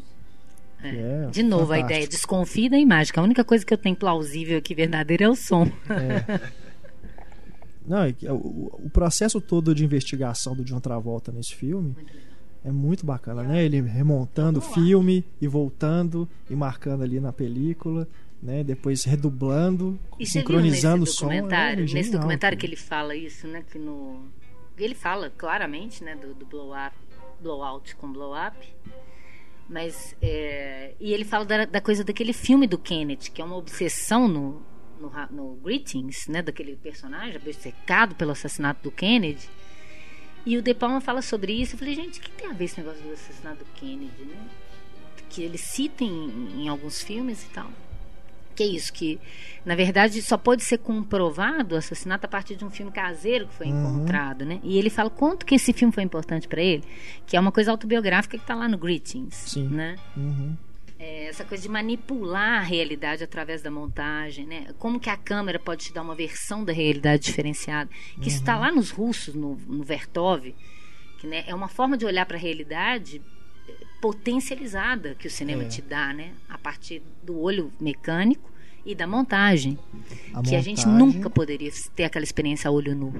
A montagem vai te dar uma verdade que pode estar escondida ou revelar uma mentira que está ali dentro, né? Mas é, em Blowout eu achei interessante porque eu praticamente nasci na era do digital, né? assim, por se dizer. E aquela a, a dificuldade que ele tem na montagem, eu acho até uma própria homenagem ao cinema, assim. É, a animação, né? O princípio do cinema como fotografia, que tá lá no, no Blow Up, né? De que cinema é uma fotografia, né? Potencializada pelo movimento, ou pela, pela ilusão do movimento, ou pela montagem. Uhum. E é, a ideia da animação que ele faz, né? Que ele vai recortando. É absurdo aquilo. É. Pra quem faz animação, então aquilo é extremamente absurdo. Que ele pega aquelas fotos, recorta e faz uma animaçãozinha, faz um, um flipbook, filma pra, pra colocar o som, né? É. Mas é incrível quando você tá assistindo, é, é uma delícia, porque você tá vendo todo o processo ali. Isso depois no Femme Fatale também, no personagem do Antônio Bandeiras, que é um fotógrafo, e na casa dele ele reconstrói né, a paisagem da varanda dele com as fotos. E ali também nas fotos ele vai ter. Ali também tem uma estrutura é, que eu não vou falar para não revelar muito, mas também tem uma estrutura ali que ele que é também recorrente na nos outros filmes dele, que também vai de encontro com essa verdade ou falta de verdade, essa mentira que pode ser revelada é, através do cinema, através da montagem, através da edição do som, no caso do blowout, o som e a imagem juntos, né?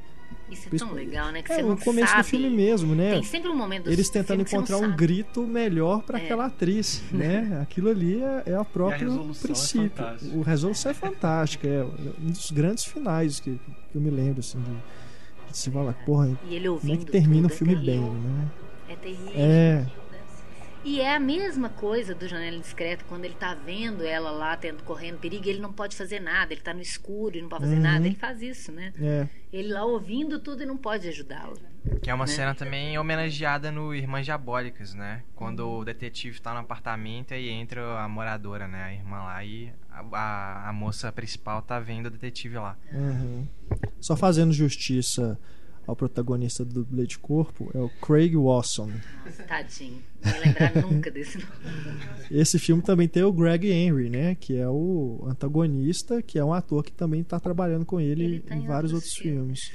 No Síndrome de Caim, ele é o de delegado, Caim. né? O É detetive principal. O diretor do filme Trash também tá em vários filmes. É o Dennis Franz. É. Aquele, né? aquele Que no faz- Blowout é, é, praticamente o alter ego do De Palma. né?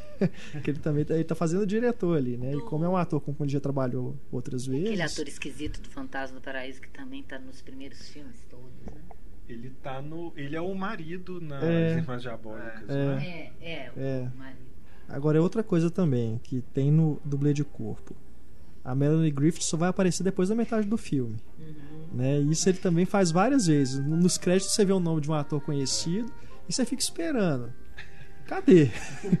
o Morgan Freeman no Fogueira das Vaidades, então é só no final, né? Nossa, eu é só a última cena. Esse foi um que eu não É, revi, esse fiquei com é um filme que é bom esquecer mesmo. Esse, esse Até eu o De Palma. eu tinha. Na Até época. o De Palma esquece. De Palma. Eu tinha achado muito ruim na época.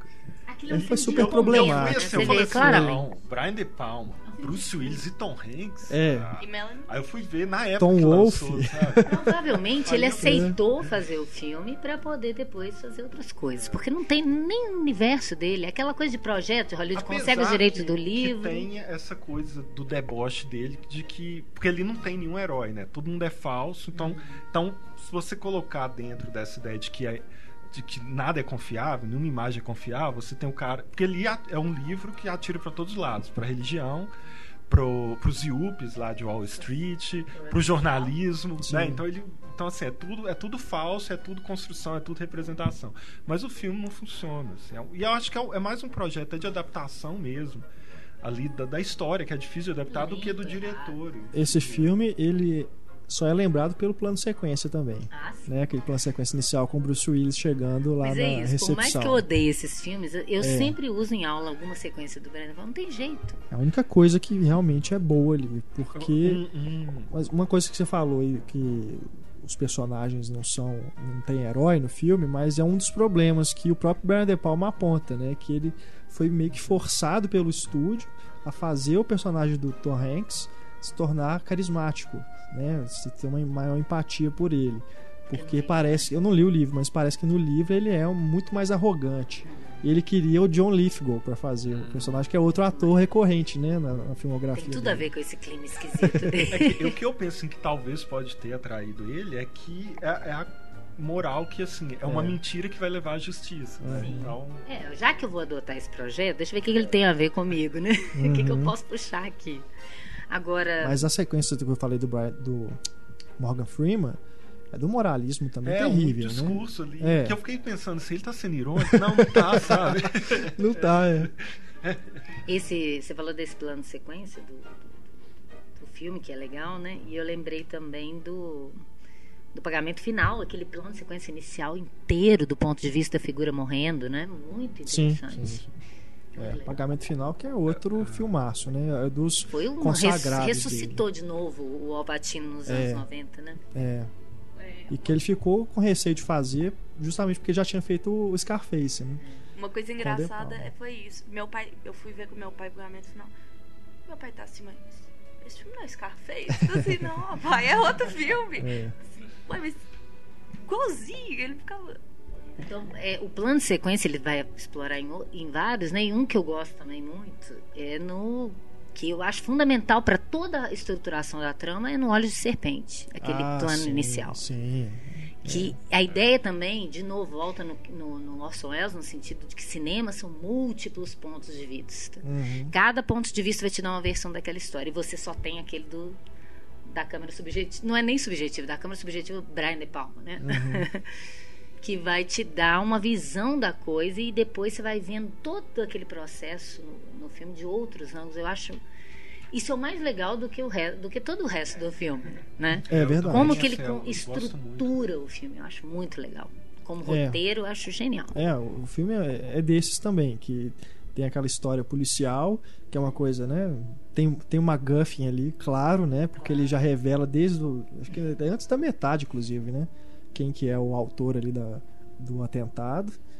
Mas, caramba, é um filme também que te É, prende, né? São imagens muito marcantes, né? Sim. Ele pega ali a mulher, a loura ali. É. Sabe? São coisas que ficam na memória. É igual o pagamento final eu vi quando foi lançado. E a coisa não, de te enganar não lembro. com a Femme Fatale. É, Ele brinca isso muito, porque você já tem aquela ideia da Femme Fatale do cinema É. clássico. Ele vai usar esse mesmo estereótipo para você julgar errado aquele personagem. Uhum. Eu acho isso muito legal. Ele vai É. julgar o Que é uma arquétipo coisa pra que, o- reverter. é o né? que o Almodóvar fala também. O Almodóvar cita muito De Palma, né? No início da carreira dele. Ele, inclusive, no Atami, que é aquele filme trash que a Marina tá fazendo lá com um cara desfigurado. É o Fantasma do Paraíso. A É. sequência inteira do Fantasma do Paraíso. Que, aliás, eu adorei o Fantasma do Paraíso porque eu achei um filme... Ele é... Ele tem todos os defeitos e as qualidades do De Palma. Ele é brega, ele é... mas, ao mesmo tempo, extremamente sedutor. Aham.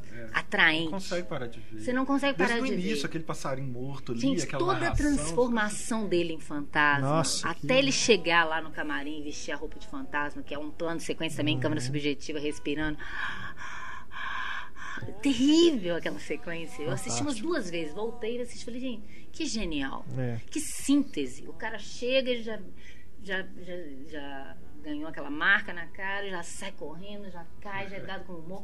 É de uma síntese narrativa digna de Hitchcock mesmo. É, É, muito depois no, no teatro também, né? Na apresentação final, a montagem, tudo, aquilo te leva ali pra aquele você tá lá. diabo, gente, eu ri demais daquele diabo, daquele É, Fausto, anos bom 70, demais. brega, né? Bom demais. Que é o Paul. Williams, né? Que foi É. indicado ao Oscar, inclusive, pelo, pelo Fantasma do Paraíso. E é legal que a trilha sonora do Fantasma, assim, eu acho sensacional. E é engraçado ver como que influenciou artistas daqui, da época, da nossa época, né? Como o Daft Punk, por exemplo, que o último CD que eles lançaram, é, chamaram o Paul Williams pra participar. Olha. Porque eles são, assim, super... Eles adoram esse filme também. Su- Super influenciou a carreira deles. E o Marilyn Manson, que é... que Caramba. pegou vários elementos do, do William Finney, né? Do Fantasma do Paraíso. Inclusive os trejeitos Ah, todos. É, total. Tem até um comentário ali da evolução do rock mesmo, né? Que começa ali com aquele grupinho meio Beatles, né? Aquela coisa da época ali, Beach Boys. Uma tela dividida É. muito legal também da bomba. Sim, sim. A marca da maldade, Sim, a bomba no carro. é verdade. Mas é um Tem o diretor. glam rock ali também depois, né? É, muito engraçado. Me diverti muito vendo esse filme. É, muito legal. Mas um diretor que também é assumidamente da escola, assim, do De Palma, é o Tarantino, que assim, ele cita o De Palma como um dos cinco diretores que mais influenciou dele, junto com Leone, Howard Hawks. E ele Blowout fala. é um dos filmes favoritos dele. Né? É, Blowout é. E ele fala que aquela Signer shot que, que eles falam, né, do, do Tarantino, que é o shot from above. Que é. Plongé. é. Aí ele diz. Plongé ou na grua? Câmera baixa ou alta? Ai, eu não sei o que eu sei em inglês. Shot Mas a câmera é above. baixa? Abaixa, ou- baixa. Baixa, pra exaltar a figura. É. É, ele diz que se inspirou justamente naquela cena da. Ele pegou aquilo pra ele, a cena do dublê de corpo, que ele tá na cova e olha pra cima Sim, e, e- e tem uma, uma, uma visão meio sim. ampliada É, daquilo, né? parece estar muito mais Aham. profundo o buraco. por- pela claustrofobia, né? É. Que é a mesma coisa que eu, eu, eu acho que pelo menos faz uma referência a, a né, o medo de altura do. A acrofobia do James Stewart em Um Corpo Sim, que Cai. sim. Na hora que ele entra no túnel, né? No dublê de corpo, que ele tá Nossa, perseguindo é o ladrão lá, né? Tá O, índio. Que índio Mas aí, que é aquele. a, a cena inicial. É. Porque é um filme de terror. aí o cara sai, o cara tá apavorado, mas o terror é o ator que tá passando ali. É muito legal, né? A ideia de misturar a ficção. E, aquela, É, e aquela essa sequência cova toda no final foi super bem feita, né? Nossa, dá certinha, assim, né? A É. cova do improviso. Toda certinha, quadradinha. Quadradinha. Nossa, eu tive pesadelos horríveis com aquele índio e aquela perfuradora. Aquela maquiagem É. super mal feita. É, Nossa, é, é. todo podre. Não, e o. Essa sequência toda, né, que ele tá perseguindo ali. O cara e indo, indo atrás da moça também. Não tem diálogo também, uma dessas sequências de, que, de voyeurismo, né? De, que remete aí também ao, ao Hitchcock. E que ela termina com aquele beijo, né? A câmera rodando, aquela coisa, eles quase transando ali na beira do túnel. Mas é um negócio também que é- faz parte ali do- da proposta mesmo, do jogo dele ali mesmo, do, do kit, né? De- de- dentro daquele universo trash. É, tem tudo a ver, né? do- dessa breguice, dessa cafonice, né? do- da, da Ah. cena romântica. É, né? aquela cena também que outra você até citou, Rock Horror, aquela cena do que eles vão gravar o pornô, né? E tem meio que um É, musical ali no meio. é. Parece muito Rock Horror aquilo. Isso. Porque tem aquela, aquela, aquele cenário meio sinistro, personagens meio mis- misfits, assim. Uhum. Achei bem legal. E o outro filme que eu ia, que a gente ainda não falou dele, mas que eu lembrei também, que o Almodóvar cita, também é A Fúria, com a Amy Irving também, né? E o Andrew Stevens, que era filho da Stella Stevens, o Cassavetes. Graça colocou Não. o Cassavetes. Não, O que ele faz com o Cassavetes Caçavetes é, Cassavetes. impagável. Só o De Palma mesmo fazer aquilo com o Caçavetes. E o Cassavetes era o ídolo dessa geração da nova Hollywood, É. né? Ele É, bota o genial. Cassavetes pra fazer um, um blockbuster naquela época. O final do filme é fantástico. O que ele faz ali. Mas o a Fúria. O Cassavetes. A Fúria é de uma época do. é da época dos thrillers. é, como é que fala? Tem aquela coisa da telecinese, né? Que tem no Carrie. Tem logo também né, depois do os Carrie, Scanners, né? Da mesma época, os Scanners. Parece que era meio, tava na moda, né? Fazer filme assim sobre. Que o final Poderes. da é bem parecido, né? Com o começo dos Scanners. É, é, exatamente. Mas é, é um filme bacana, mas eu ainda acho ele meio. Não sei. é- é- ele, ele pende mais pra esse lado mais trash mesmo do, do De Palma, né? É, aí ele, ele já começa a fazer pastiche dele mesmo, né? É, o que, que é aquilo? releitura o do próprio Kirk Carrie. Douglas, o- se disfarçando daquele jeito. no- Não, é- aquilo é só é pra rir, né? Não tem, tem condição. Eu tenho que, é- esse eu tenho que rever, mas eu assisti demais, passava muito esse filme na, É. na Globo antigamente. Agora, um que, é, que ele tá bem contido, eu acho que funciona bem, é o pagamento final. Uhum. Que Que tirando aquele plano de sequência inicial, o resto nem parece muito De Palma. É, a- apesar que o final lá na, na estação de trem é, muito bom, que é aquela correria, a, a voz avisando que o trem falta tantos minutos pro trem Aham. e ele e eu lembro assim quando eu vi na época que lançou teve uma imagem que ficou marcada assim na, na minha mente que era ele ele deitado na escada rolante meio que armando uma emboscada ali pro cara e assim e, e não lembrava de poucas coisas do filme fui rever agora e realmente, assim, eu acho que é um, filme, é um dos melhores dele. Assim, funciona todo muito bem, assim, é tudo É. muito coeso. Uhum. Sim, sim, O pagamento Champagne final. tá sensacional. É. Que também tem uma trilha sonora muito emblemática, né? Sobe o som. E parece que o- a bilheteria maior dele foi o Missão Impossível, né? Eu acho que foi a maior bilheteria que É, ele teve deve até ter hoje. sido. Deve ter sido, porque Que é o que tem menos a ver com todo o universo dele. É, apesar que aspecto. vendo em conjunto, eu fiquei pensando, essa coisa das máscaras, sabe, tem a Ah, ver também sim. com a coisa da É, imagem, mas né, o tempo que todo. assim. na, na, na franquia, É. Impossível, né? E tem a ver também a história não fazer muito sentido depois É. também. ali, né? Sim, Mas você é- vê que é uma, é uma encomenda, né? Uma proposta do Tom Cruise que Aham. quis o De Palma pra dirigir. Exato.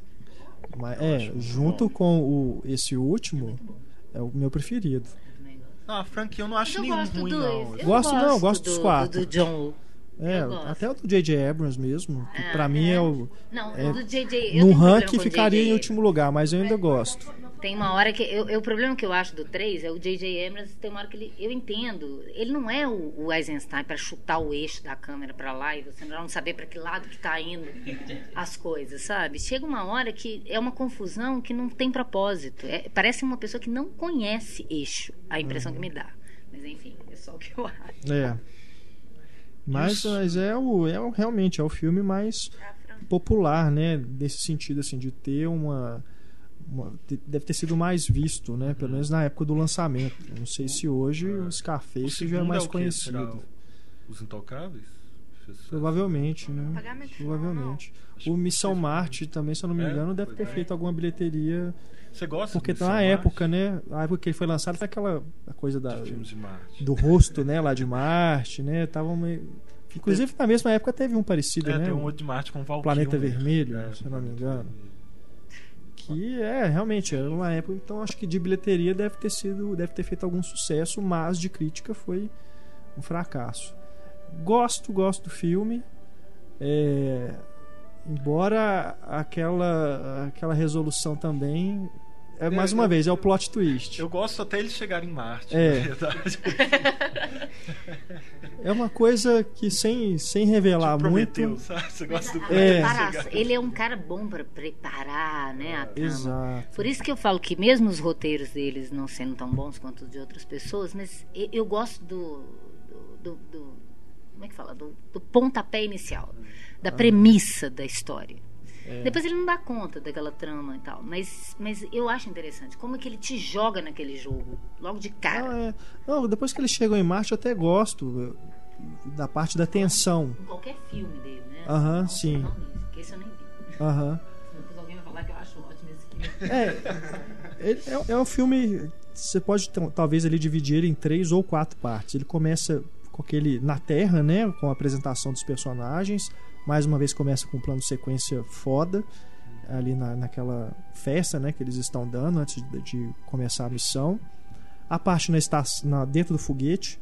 Não, não lembro se é uma estação espacial ou se é um foguete, mas que ali vai remeter ao 2001, né? Vai ter ali aquela coisa do- deles levitando É ali, dança, né? Na gravidade, dançando, exatamente. É, que é uma, inclusive eu lembro na época de um amigo meu falar que quando finalmente fazem uma ficção científica que é cientificamente correta nessa questão espacial, as pessoas descem o pau no filme. acho que agora talvez no, no Gravidade acho que o, o, o René estava me falando que também tem alguma coisa assim, né, de, de problemas com essa É, eu que não terminei meu doutorado em física quântica, não percebi problema nenhum. é, Mas dizem que tem os É. problemas. Mas eu acho que não. Gente, É, cinema não e tem. Não é, depois- e primeiro, não é um documentário. Se fosse, ainda poderia Não, deturpar. Justamente essa ferramenta tem de, de sair da realidade. é. E o que eu vi são detalhes, assim, que o pessoal tá reclamando do cabelo da Sandra Bullock. Que Ah, não, pelo amor de mexeu, Deus. É né? porque a pessoa não entrou mesmo no filme. Eu acho que quem fica vendo o filme pra procurar defeito, erro de continuidade, É, é porque a pessoa não consegue entrar no filme. É. É a pessoa que vê Magnolia e acha um saco. É a, é a mesma coisa. É a mesma pessoa que não consegue compreender o filme e se afasta dele, né? Eu, no caso, choveu o sapo, ela não entende, afinal ela sai. E a pessoa que não consegue imergir e fica preocupada se o cabelo tá levitando na gravidade ou não. Ô, gente, é um filme, Aquele pelo amor de Deus. fechadinho, né? É igual quando eu- também, Ah, não, é, é, Flores Partidas, né? Do Jamucha. Ah, não, mas e aquele final? Gente, não é você, entendeu? Ah, Então a pessoa não pode ver o vento levou também, porque não é um final definido. É. Fui ver claro. X-Men confronto final, tinha uma mulher atrás de mim o tempo todo. Assim, Nossa, mentirada. brincadeira. Véi, né? X-Men, tá vendo? mentirada. E saindo É. raio do ciclope. Que mentirada. É, Não, mas peraí. Isso que vai Ah, ser. ele é totalmente errado. É. Não, o mas X-Men começar a falar que é voltando mentirada. ao, ao Missão Marte, tem essa parte do, do Que é foguete. mentirada também. É, mentirada também. Aí tem aquela situação fora da nave e aí eles finalmente chegam ao planeta, né? Ali eu gosto da parte ali da tensão, mas depois que realmente Quando eles aparece o Don e- é. Depois realmente me parece uma coisa assim, é, não sei, pode até ser uma face do De Palma que a gente não tem muito acesso, mas uma coisa que eu acho que não combina muito com ele, uma, uma- sei lá, uma coisa meio otimista demais para ser. De Palma. É. Pode ser. Então é, eu tenho problemas ali depois, ali no- nesse ato final, no final mesmo. Mas de, de um modo geral eu gosto do filme. E Pecados de Guerra. Pecados de Guerra também gosto muito. Pecados de Guerra, que é um filme injustiçado. Injustiçado por um que é legal também, mas que eu acho inferior, que é o Platum. Que são dois filmes dos anos 80 Eu sobre a Guerra do Vietnã. que. É.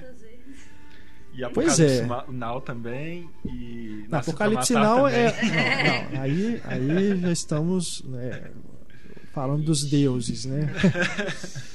Mas eu gosto bastante do Pecado de Guerra. Não, eu não gosto muito. Aí eu vi o Guerra Sem Cortes e aí passei a valorizar mais o Pecados de Guerra. Porra, né? Não, São dois é- filmes pra você ver em sessão dupla, talvez. Ele é um, é um remake, né? O, do É, história. um é na Guerra do Vietnã, igual o foi outro na. Guerra do Iraque. É. né? Vão pegar casos ali de abusos de soldados contra as pessoas que estão ali no, no país onde está ocorrendo a guerra. Eu, eu acho interessante Pecados de Guerra, assim, que, né, você pegando a filmografia dele, a forma como ele, ele é explícito em tratar o corpo da mulher, o sexo, e a cena do estupro ele não mostra. É. assim. sabe, ele evitar isso, eu acho, eu acho interessante, aumenta a dramaticidade também. Sim. Mas eu, assim, eu não, eu não, eu não gosto do Michael J. Fox no filme, assim, não, sabe, não é uma interpretação. É o tipo de papel difícil para ele também, É, eu assim, acho. sabe? O Michael J. Fox. O É. Champagne tá muito bem. Sim. né? E aí é um, sabe, é um filme que ele não, ele não consegue me pegar ali. É. sabe? Eu acho É. que esse é um filme do De Palma que a história fica muito primeiro, primeiro plano, assim, Entendi. sabe? Eu fico mais preocupado com a história, com as consequências daquela história, do que exatamente com as sensações, de me, sabe, de, de me envolver com aquilo. Entendi. Não, entendi. Não, eu, eu gosto do Platum também, mas eu, eu acho que esse acabou se ficando ofuscado por ele. Entendeu? Não, eu acho Talvez horrível. As na pessoas não deram a mesma atenção. Três anos depois, né? Mas mesmo assim, o Platum foi aquele sucesso tremendo, né? Que aí.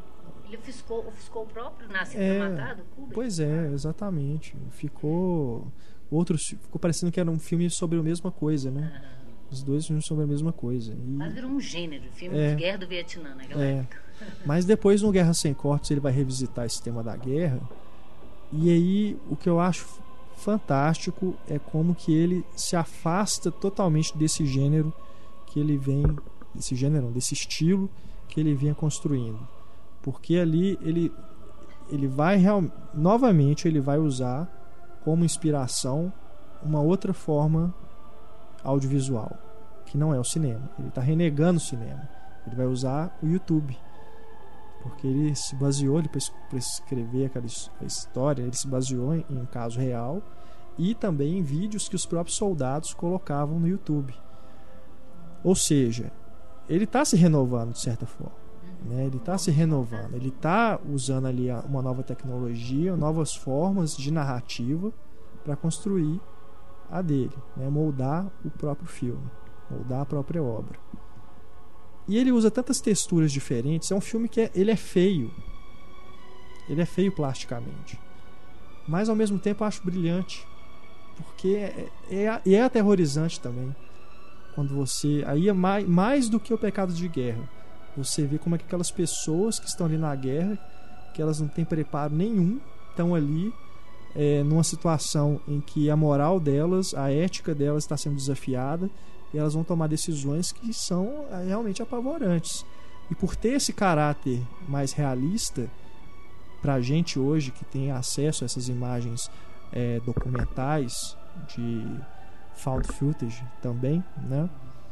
Eu acho o filme realmente assustador desse ponto de vista político também.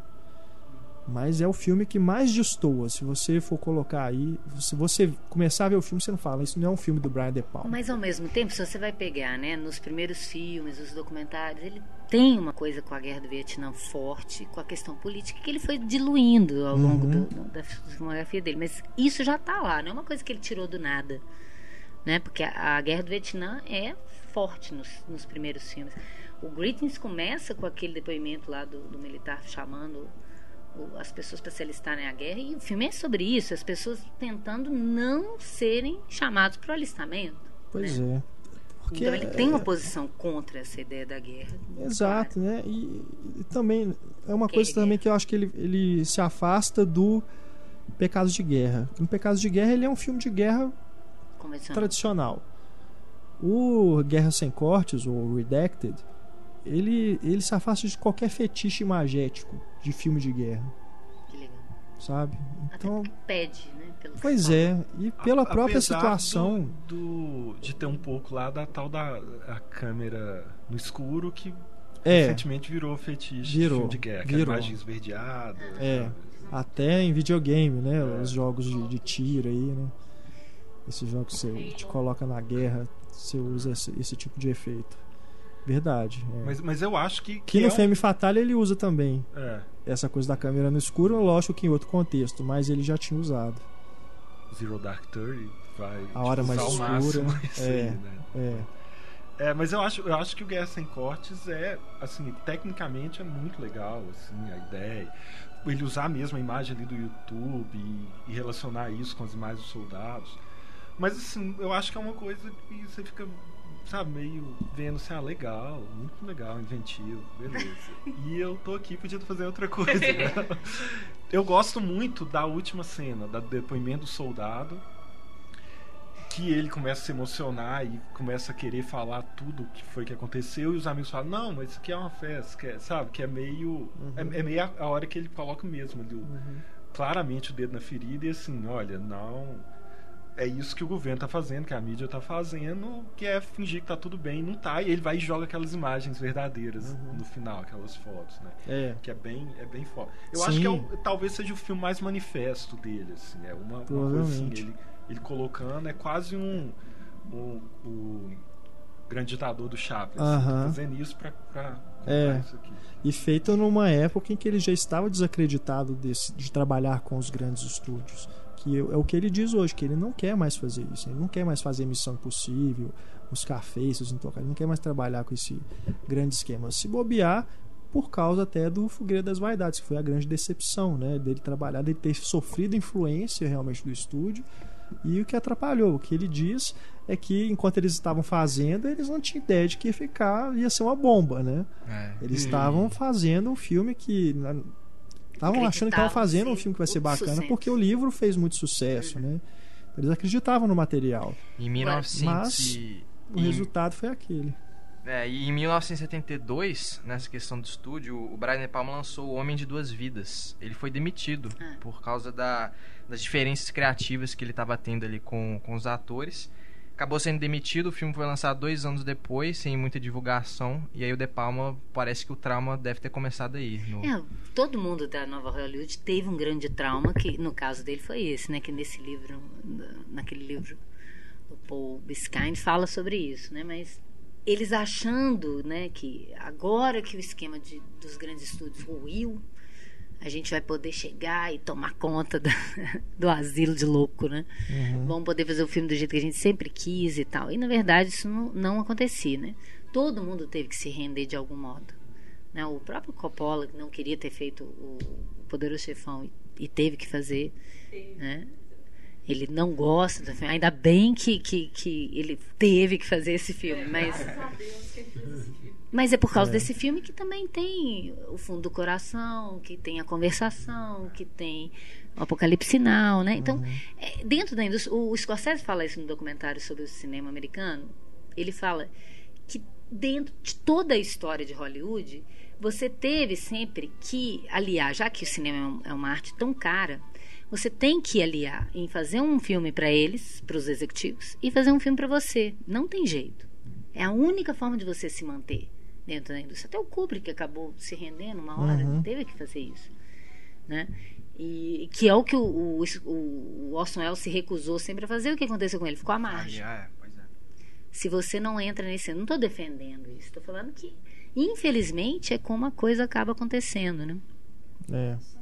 Só voltando um pouquinho no, no Guerra Sem Cortes, que e também aproveitando e falando também do Passion, né, o que é o, o mais recente dele, ainda que sejam filmes que ele já está talvez aí buscando outras coisas, né? Não está mais nesse interesse de fazer filme para bilheteria, né? Filme para estúdio, filme de encomenda.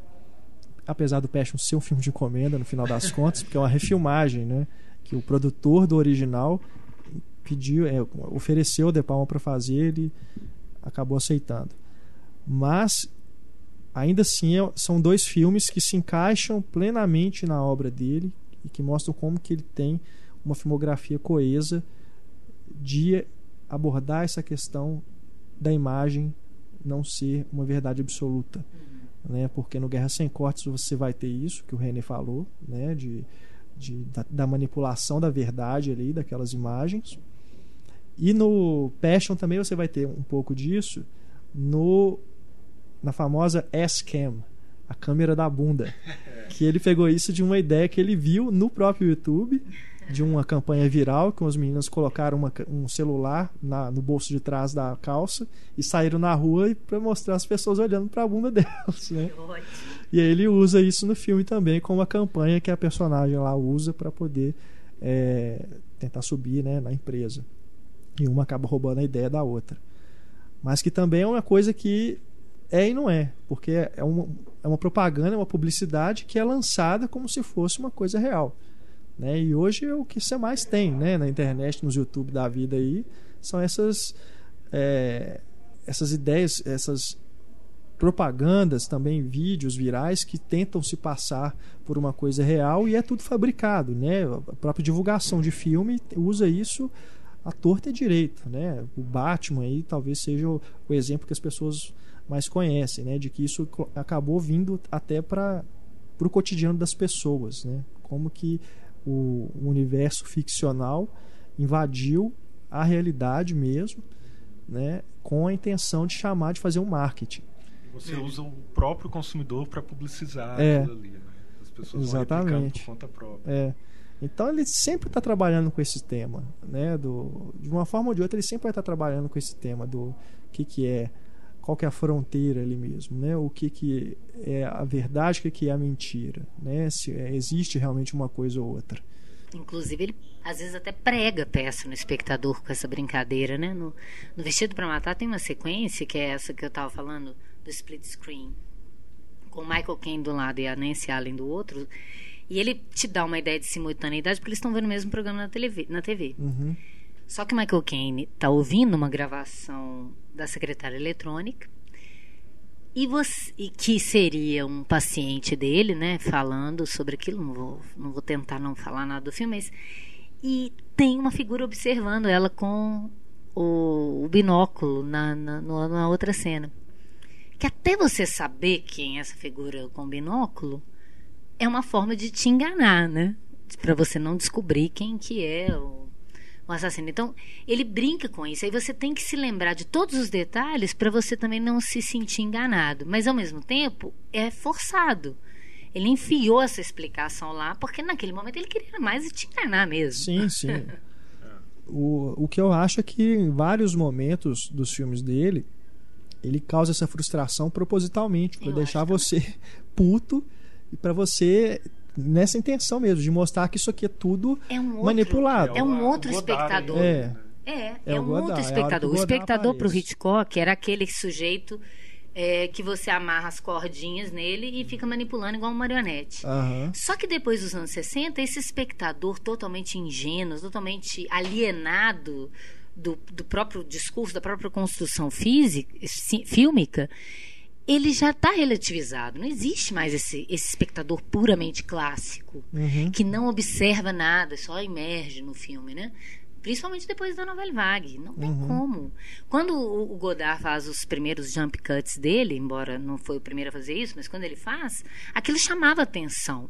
Né? Hoje em dia está incorporado. É. Hoje em dia não é um, nenhum choque, nenhuma quebra da uhum. contiguidade do olhar. Hoje em dia o, o, o espectador se acostuma com aquilo.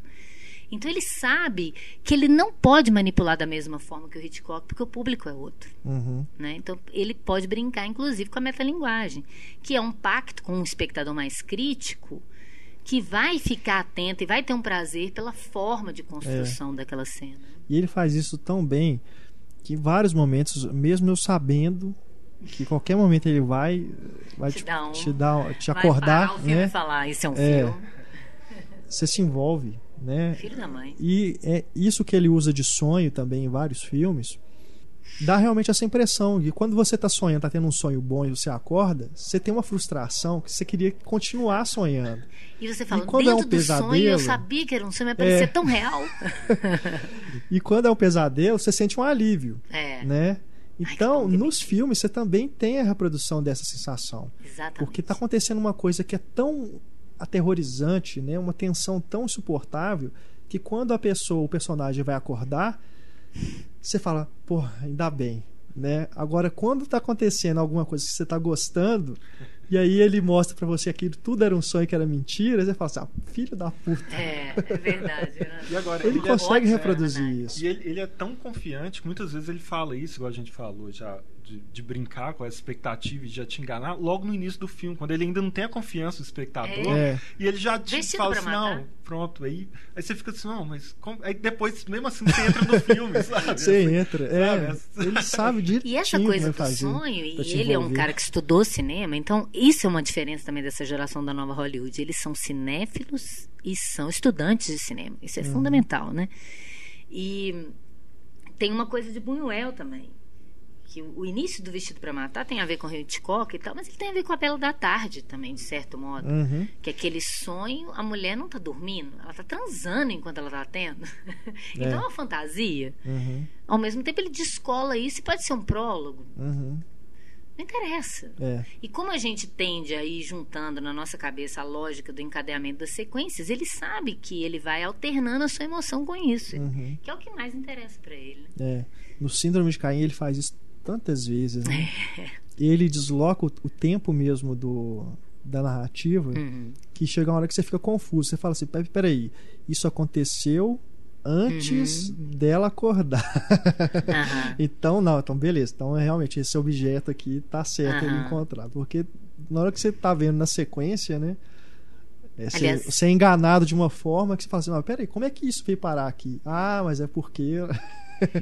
Ele sabe, então, nesse tipo de filme, por exemplo, o filme, a história não se sustenta muito, mas ele tem situações interessantes e possibilidades interessantes ali, então ele precisa de um grande ator. E o John Lithgow tá sensacional. Eu acho ele a melhor coisa do Síndrome de Caim. Porque ele tem triplo, quarto, É. quatro personalidades, sei lá É. quantas.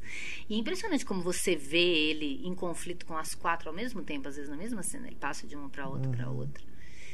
E, e você comprar pelo ator. E ao mesmo tempo é uma interpretação que é boa, mas não é aquela interpretação sensacional, realista. Não, ela é quase expressionista. Exato. É exagerado. Exagerado, E é bom. justamente. E é bom dentro do pastiche que ele Uhum. está criando, né? Ele está brincando com a estrutura, com a mistura de gêneros, com a Uhum. mistura de diretores, né? Onde já se viu no mesmo filme Hitchcock e- e Godard, É. né?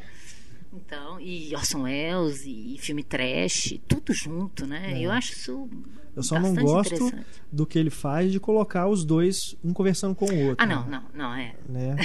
Não é nem spoiler, não, porque é logo no começo do filme, né? Já aparece uma personalidade conversando com a outra, aquela coisa meio Smeagol do Senhor dos Anéis. Mas né? ele tá bom, ele tá bom também no, no trama trágica. É, não, eu adoro o John Lithgow, é um É, excelente ele é ator. muito bom. Muito bom. Ele- acho que ele fez uns 4 ou 5 filmes. Porque tem muita gente ali que eu já vi em outros filmes, às vezes não tá tão bom, então ele deve ser um bom diretor também de, É. de atores, porque os atores têm o mesmo tom, Uhum. esse tom, não é expressionismo, mas tem um toque expressionista, uma, uma coisa caricaturizada ali, brincando com esse pastiche do gênero. E, e- e é homogêneo em qualquer filme né, dele, e os atores estão nesse, nesse Apesar que o esquema. Josh Hartnett ele não deu conta. De qual filme? Dália Negra. Ah, É. Mas o Dália Negra ali é uma série de equívocos, né? Embora É, seja também embora- minimamente interessante. É, nisso de direção de atores, eu ainda acho que ele faz propositalmente, tipo, é como se os atores estivessem realmente num filme dos anos 40. É, Aquela e cena fica, da- e fica fake, tem um Aquela hora que fake. eles transam na, na mesa, né? Que ele puxa a toalha assim, aquilo é totalmente Não, acho over. que a mãe lá no pastiche. começa a gritar. Sim. Também é extremamente É. exagerado propositalmente. É. claro. Tem sempre uma cena over, estriônica, né? E que por isso que eu falo que não, não é possível. É, disso que o Renato estava falando, eu tô pensando aqui. Essa coisa de ele precisa é, fazer parecer real a tela, aquela coisa que o cinema clássico né, sempre se baseou, de que você tem que acreditar naquele universo. Mas como ele te lembra o tempo todo que é mentira, então ele pode sair e exagerar também. Uhum. E aquilo não parecer também tão real. Ele fica entre esse jogo o tempo todo, né? E interessante ele ter começado é, fazendo documentários, né? E essa aproximação com a realidade, tendo uma plena consciência, consciência de que ela é intermediada pelo olhar mecânico, que tem um olhar humano por trás daquele olhar mecânico que está te direcionando a ver a realidade daquela forma. Uhum. E aí aquele documentário, você sabe o ano que é? Aquele da, da peça de teatro? Que ele, O Dionísio é 1970. 70. Que ele divide a tela e mostra a peça e a reação do público ao É. mesmo tempo. Quer dizer, olha como ele está interessado em do- pelo menos dois pontos de vista, pelo menos, porque tem mais, né, pelo que eu vi das cenas, em abarcar aquilo de vários ângulos para tentar dar uma noção do que, que pode ser. Que ele brinca, né? Em todos os split screens que a gente falou, em algum momento você vai ver que ele está te mostrando de um ângulo diferente a mesma cena. Não é só duas coisas paralelas acontecendo que não vão se encontrar, não. É a mesma cena, só que de ponto de vista diferente. Aquela do, do, do Irmãs Diabólica, que o cara tá tentando pegar na janela É. e a câmera do lado de fora com a, a menina vendo a mão na janela. Gente, eu acho muito interessante. E ao mesmo tempo, mesmo vendo de vários ângulos, é uma realidade manipulada. É. E que é mentira, que é falsa, né? Eu acho isso bem, bem bacana nele. O John Lithgow, na verdade, fez três filmes com ele: Trágica Obsessão, Um Tiro na Noite e O Ah, Síndrome um de tiro Caim. na noite? Eu não lembro dele. Ele é o. O cara é meio serial killer. É, exato. capanga. Ah, é ele? Nossa, não lembrava dele nesse filme, gente. O que ele trabalhou mais, curiosamente, é o Robert De Niro. Principalmente nesse comecinho da carreira, mais os Intocáveis, né? É. Eles fizeram três filmes juntos lá, mais os Intocáveis. E a Nancy Allen. Aliás, né? é das que- últimas interpretações do colaboradora Deniro que eu dele. realmente gostei foi nos Intocáveis. É. Adoro aquela cena que ele tá ele tá ouvindo a ópera o Palhate e aí avisam no ouvido dele que eliminaram o a figura e ele tá re- chorando e, e começa a rir ao mesmo tempo. É muito legal. Agora tem dois filmes que eu realmente não consegui ver, não consegui encontrar de jeito nenhum. Dois filmes dos anos 80. Um é Home Movies, com Kirk Douglas e a Nancy Allen, que aqui no Brasil, segundo o IMDB, tem o título de Terapia de Doidos. E o outro é uma comédia com Danny DeVito, que se chama The Wise Guys, é de 86, e aqui no Brasil seria Quem Tudo Quer, Tudo Perde. Deve existir alguma locadora com, em VHS, né, algum lugar obscuro aí do Brasil. Então, quem tiver a oportunidade de, de encontrar, não deixe de ver, porque realmente são filmes raros. É, e esse Terapia de pra parece interessante, porque É, sim. ele fez com os alunos, né? Ele tava dando um curso lá de filmagem independente, e os alunos filmaram. Ele falou que a porcentagem dele ali no filme é 5%. Olha. Quem fez foram os alunos. Nem que seja com uma curiosidade, né? Tem Sim. que ver um filme desse. É, talvez aí numa edição da Criterion, né, que sempre costuma colocar alguns filmes dele como extra, né? É, não dele, mas de outros cineastas também. Alguns desses filmes mais obscuros como extra, de repente pode aparecer.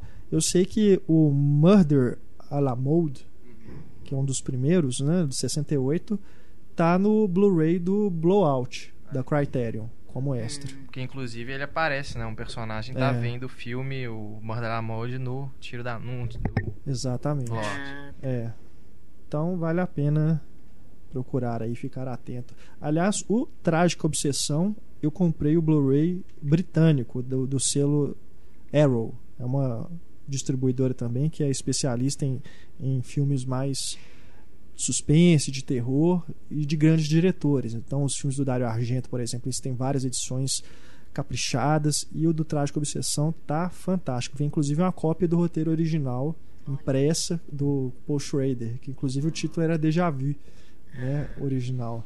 É, ao falar do trágico obses- obsessão, o Paul Schrader no livro Como Geração Sex, Drogas, Rock and Roll Salvou Hollywood, é, ele, ele dá um depoimento engraçado que ele fala que nessa época você podia copiar e citar os filmes à vontade, porque não tinha videocassete, ninguém lembrava dos originais. Eles É, podiam é fazer o que quisessem. Aham. E depois ficou mais Verdade. difícil. é mesmo.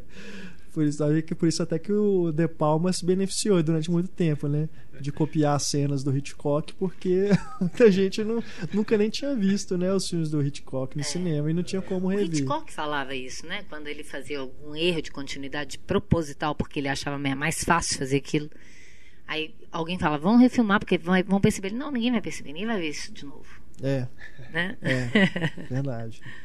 E agora todo mundo revê e fica achando e achando que esse é o problema. É, quer, quer achar onde que é que o cara não é tão gênio como toda a crítica diz. Uhum. A, é, uma, a nova geração tende também, muitas vezes, adolescentemente, de querer negar tudo que foi atestado como maravilhoso, né?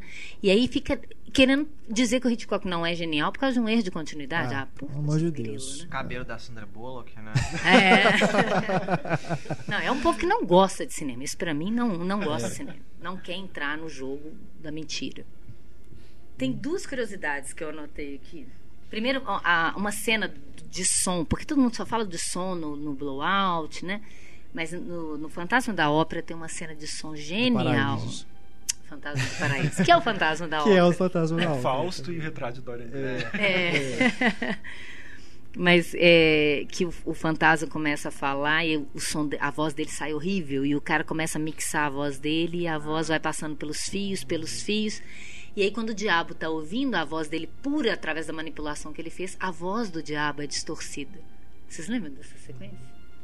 É muito legal. Eu fiquei muito impressionada, assim. Muito porque onde que ele. Por que, que tá aí me levando por esses cabos, esses uhum. fios? Pra depois no final revelar a voz horrenda do, do diabo. É muito legal. E é, duas curiosidades. Uma que eu queria lembrar que ele dirigiu Dancing in the Dark, do Bruce Springsteen. Ah, sim. Bruce Springsteen tá aí a toda como nunca esteve. É. né? O The Boss. Inclusive com a Mônica do Friends, né? Que tinha 14 anos que dizem era namorada do, do Bruce, Bruce Springsteen na época. Curiosidadezinha. Mas e outra coisa que eu vi isso no IMDB, na, nas biografias, mas não dá pra gente saber se é verdade ou não. Mas que conta lá que o voyeurismo dele viria da infância. Quando os seus pais se separaram, a mãe acusou o pai de infidelidade e ele ter, ficou em pânico com essa incerteza se a mãe tinha sido infiel ou não. Isso tem a ver com aquele menino, o Keith Gordon, do, do Vestido para Matar, que põe lá a câmera para vigiar. E aí ele passou dias perseguindo o pai com equipamento de gravação para encontrar provas que confirmassem as suspeitas da mãe. Olha que loucura. não sei se é verdade, mas é super condizente. É. Bom, é isso, não só falar que a gente vai ter refilmagem de Carrie é estranha, né? É. Pois é. Duvido Pega os filmes ruins chegará, dele refilma, né? É, pra quê, né? Pra quê? É, duvido que chegará perto do, do que ele faz ali em termos de mostrar nudez, mostrar aquela, violência. Aqueles créditos iniciais. É, aquilo é impossível. é. Genial, né? E, e, de novo, como ele mistura isso, né? Tem uma coisa ali meio voyeurística. É, é, quase, é. uma fantasia sexual uma mesmo, fantasia, que de repente um vem pesadelo. o sangue, vira, vai pra realidade direto e com vira a Carrie um pesadelo. É. ali no que também no Vestida para Matar, ele também faz uma cena parecida, que a menina tá, tá tomando banho, né? E tá naquela coisa toda, né? No auge ali do prazer, e aí vem aquela coisa que também não só tira ela daquele clima, como também tira o espectador, é. né? De repente aquela coisa envolvente se torna aterrorizante. É, o Heitor fala isso no livro dele, né? Que os paralelismos do De Palma, deixa eu citar aqui, entre abre o Heitor Capuzzo. Heitor Capuzzo, professor. As pessoas podem achar que é o Heitor Valadão. não, não, não. O Heitor Capuzzo, que inclusive foi professor do Heitor Valadão, é. meu também. Seu também, René? Foi. também. O Heitor Infelizmente não foi meu. Foi nosso mestre, assim, para ensinar. Mas sigo os ensinamentos. Mas ele fala que o, o, paralelismo criado pelo De Palma, ele alterna entre o sublime e o terrível. O espectador é convidado a sonhar dentro de um pesadelo. Acho isso muito legal, né? É. Essa frase. Como se houvesse um controle remoto que permitisse trocar o canal de um filme romântico para um clássico do terror de forma intermitente. e uma outra coisa que o Heitor fala aqui, só para fechar uma das minhas últimas coisas que eu separei para falar, que como que ele eu falei que é estranho ele ele ser moralista de certo modo né referendar o código reis na morte da da Indy Dixon no, no, no para matar Mas ao mesmo tempo, e isso pode ser do Mamet também, eu não sei, que é o roteirista, mas nos Intocáveis, e eu não sei se eu posso falar isso, se, não, se eu não puder, você tira depois. então, avisando, quem for ouvir, não viu ainda os Intocáveis, que eu vou falar do final. Embora isso não seja muito importante, mas o que, que acontece normalmente no, no filme? O Código Reis, ele, ele te diz que o comportamento do herói, ele tem que ser exemplar para que o grande público identificado com esse herói não cometa erros, né? Então ele vai seguir sempre um padrão de herói, de mocinho e tal. E o Elliot Ness, que foi bonzinho, ele representa a lei o tempo inteiro, no final do filme ele assassina o sujeito, né? Ele joga o cara lá. E isso só é perdoável porque o público fica do lado dele, né? É aquela ideia da, da catarse aristotélica que o Brecht, inclusive, era contra isso, né? A ideia de que você está ali né, naquele movimento catártico, vale tudo. Inclusive, você está com tanta raiva porque foi o cara que matou o Sean Connery, que é o personagem mais adorado do filme, porque não é só o Malone, ele é o, o Sean Connery. né? E aí você justifica aquele ato, apesar de você saber que aquilo é, é contra a própria natureza da lei que o Elliot Ness representa. Final Dogville. É. Mas no caso do Dogville, ele te faz questionar essa sua seu desejo catártico por sangue. Ali É, não. ali você vai na- ali não, você assim. entra no, no clima. Isso, morre mesmo, seu desgraçado. Né? Isso é terrível, né? Até, até ela falou dessa cena, o, o De Palma fala foi uma escolha dele de colocar o Frank Nitti, o vilão, sempre de branco, porque no início do filme ele aparecia poucas cenas, que ele- a partir da metade do filme que ele vai que ele vai passar a atuar mesmo lá, até com a morte do Sean Connery. E ele precisava ser um personagem que as pessoas prestassem atenção Pra lembrar dele. Mas não podia ser um ator, um astro, porque as pessoas iam saber, ele vai ser importante depois. Então, assim, Aham. tinha que ficar ali. Eu sei quem é, mas ainda vou ser surpreso. E ele detupa, porque É. geralmente o vilão, o, Sim, ca- o é, vilão clichê tá usa preto, preto, né? e ele usa branco. É. Muito legal. Legal.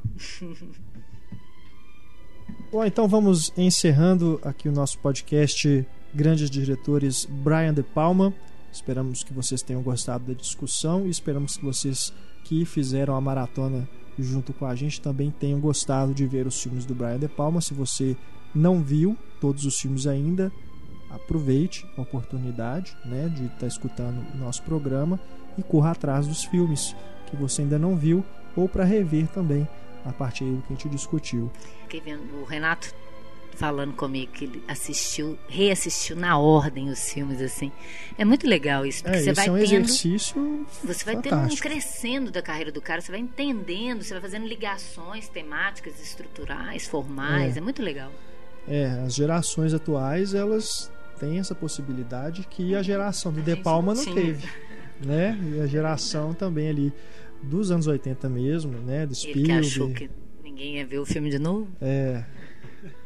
Só agora realmente que a gente tem essa possibilidade de ter acesso, né, tão fácil aos filmes, é que a gente pode fazer essa essa volta da cinefilia em casa, né, vamos dizer assim, e usar a Não é internet para discutir. adequado, mas é, é a única forma. É. Né, e usar realmente aí os fóruns, né, o espaço de comentários, tudo para discutir. E aqui o programa serve como incentivo para isso mesmo, para discussão. Queríamos ter todos aqui conosco, né, fazer um programa de auditório para ter perguntas e respostas, né, mas a gente usa aí o e-mail, nosso e-mail mais uma vez Gente, uma cinema. cabine de vidro, todo mundo assistindo. cinema@cinemicena.com.br. Foi É, o nosso e-mail para você entrar em contato aí e também deixa sua mensagem aí no embaixo aí do podcast que a gente conversa e vocês também podem conversar entre vocês, tá bom? Muito obrigado, Renê, mais uma vez pela presença Obrigado aqui. pelo convite e o recado para quem não não fez a maratona, não conhece muito, que vale muito a pena ir atrás. Quando eu falei que vinha participar, a maioria das pessoas que eu falava falava assim: "Ah, eu conheço um ou dois filmes só de Palma, você é um diretor famoso, mas pouco visto, né? É curioso É. isso assim. É, Então as pessoas vão conhecer Intocáveis, Missão Impossível, Scarface, mas os outros só ouviu falar e não viu. Então Uhum. é um diretor que vale a pena mesmo redescobrir e É ir atrás. é. Ana Lúcia, mais uma vez, muito obrigado. Eu também agradeço muito. Né? Eu já falei aqui que eu adoro participar. e eu queria agradecer quem sempre comenta lá na página que gosta me ouvir. Então, eu, como adoro falar de cinema, então eu fico feliz porque a questão não é só a gente ficar falando aqui, mas é, é um pouco a, é, tentar a possibilidade de um, um, um, possível olhar, ou tentar ampliar o olhar, né? Ou dar algumas chaves para que a pessoa descubra sozinha isso, né? A gente não está falando nenhuma verdade absoluta, é muito o que a gente acha, a, a, embasado no que a gente percebe e estuda de cinema. Uhum. Mas é legal que a pessoa, a partir desse primeiro em, em, contato, né, e de refletir um pouco sobre as coisas, ela, ela chegue à sua própria conclusão, depois vendo e correndo atrás dos filmes. Com né? certeza, né? com certeza. Antônio, muito obrigado também. Muito obrigado, Luísa. Obrigado aí pelas, pelas aulas, né? E é o que o pessoal falou, os filmes estão aí disponíveis, faça esse, esse exercício, né? De, de ver os filmes aí pela primeira vez do The Palm. Exatamente. Um grande abraço, pessoal. Não deixe de escutar nossos outros programas, principalmente os da série Grandes Diretores, que são os que a gente mais gostou de fazer. E já anunciando aí nosso próximo diretor, Woody Allen. Fica aí Oba para novembro, provavelmente. Uns dois ou três programas. Esse aí tem muito filme para ver, né? É, esse não, é, isso aí não tem como. Os filmes do Allen mais tranquilos de achar mesmo. Então, preparem-se para o nosso próximo episódio da série Grandes Diretores. Tem pelo menos um filme por dia, mesmo assim não dá tempo. É. Grande abraço, até mais.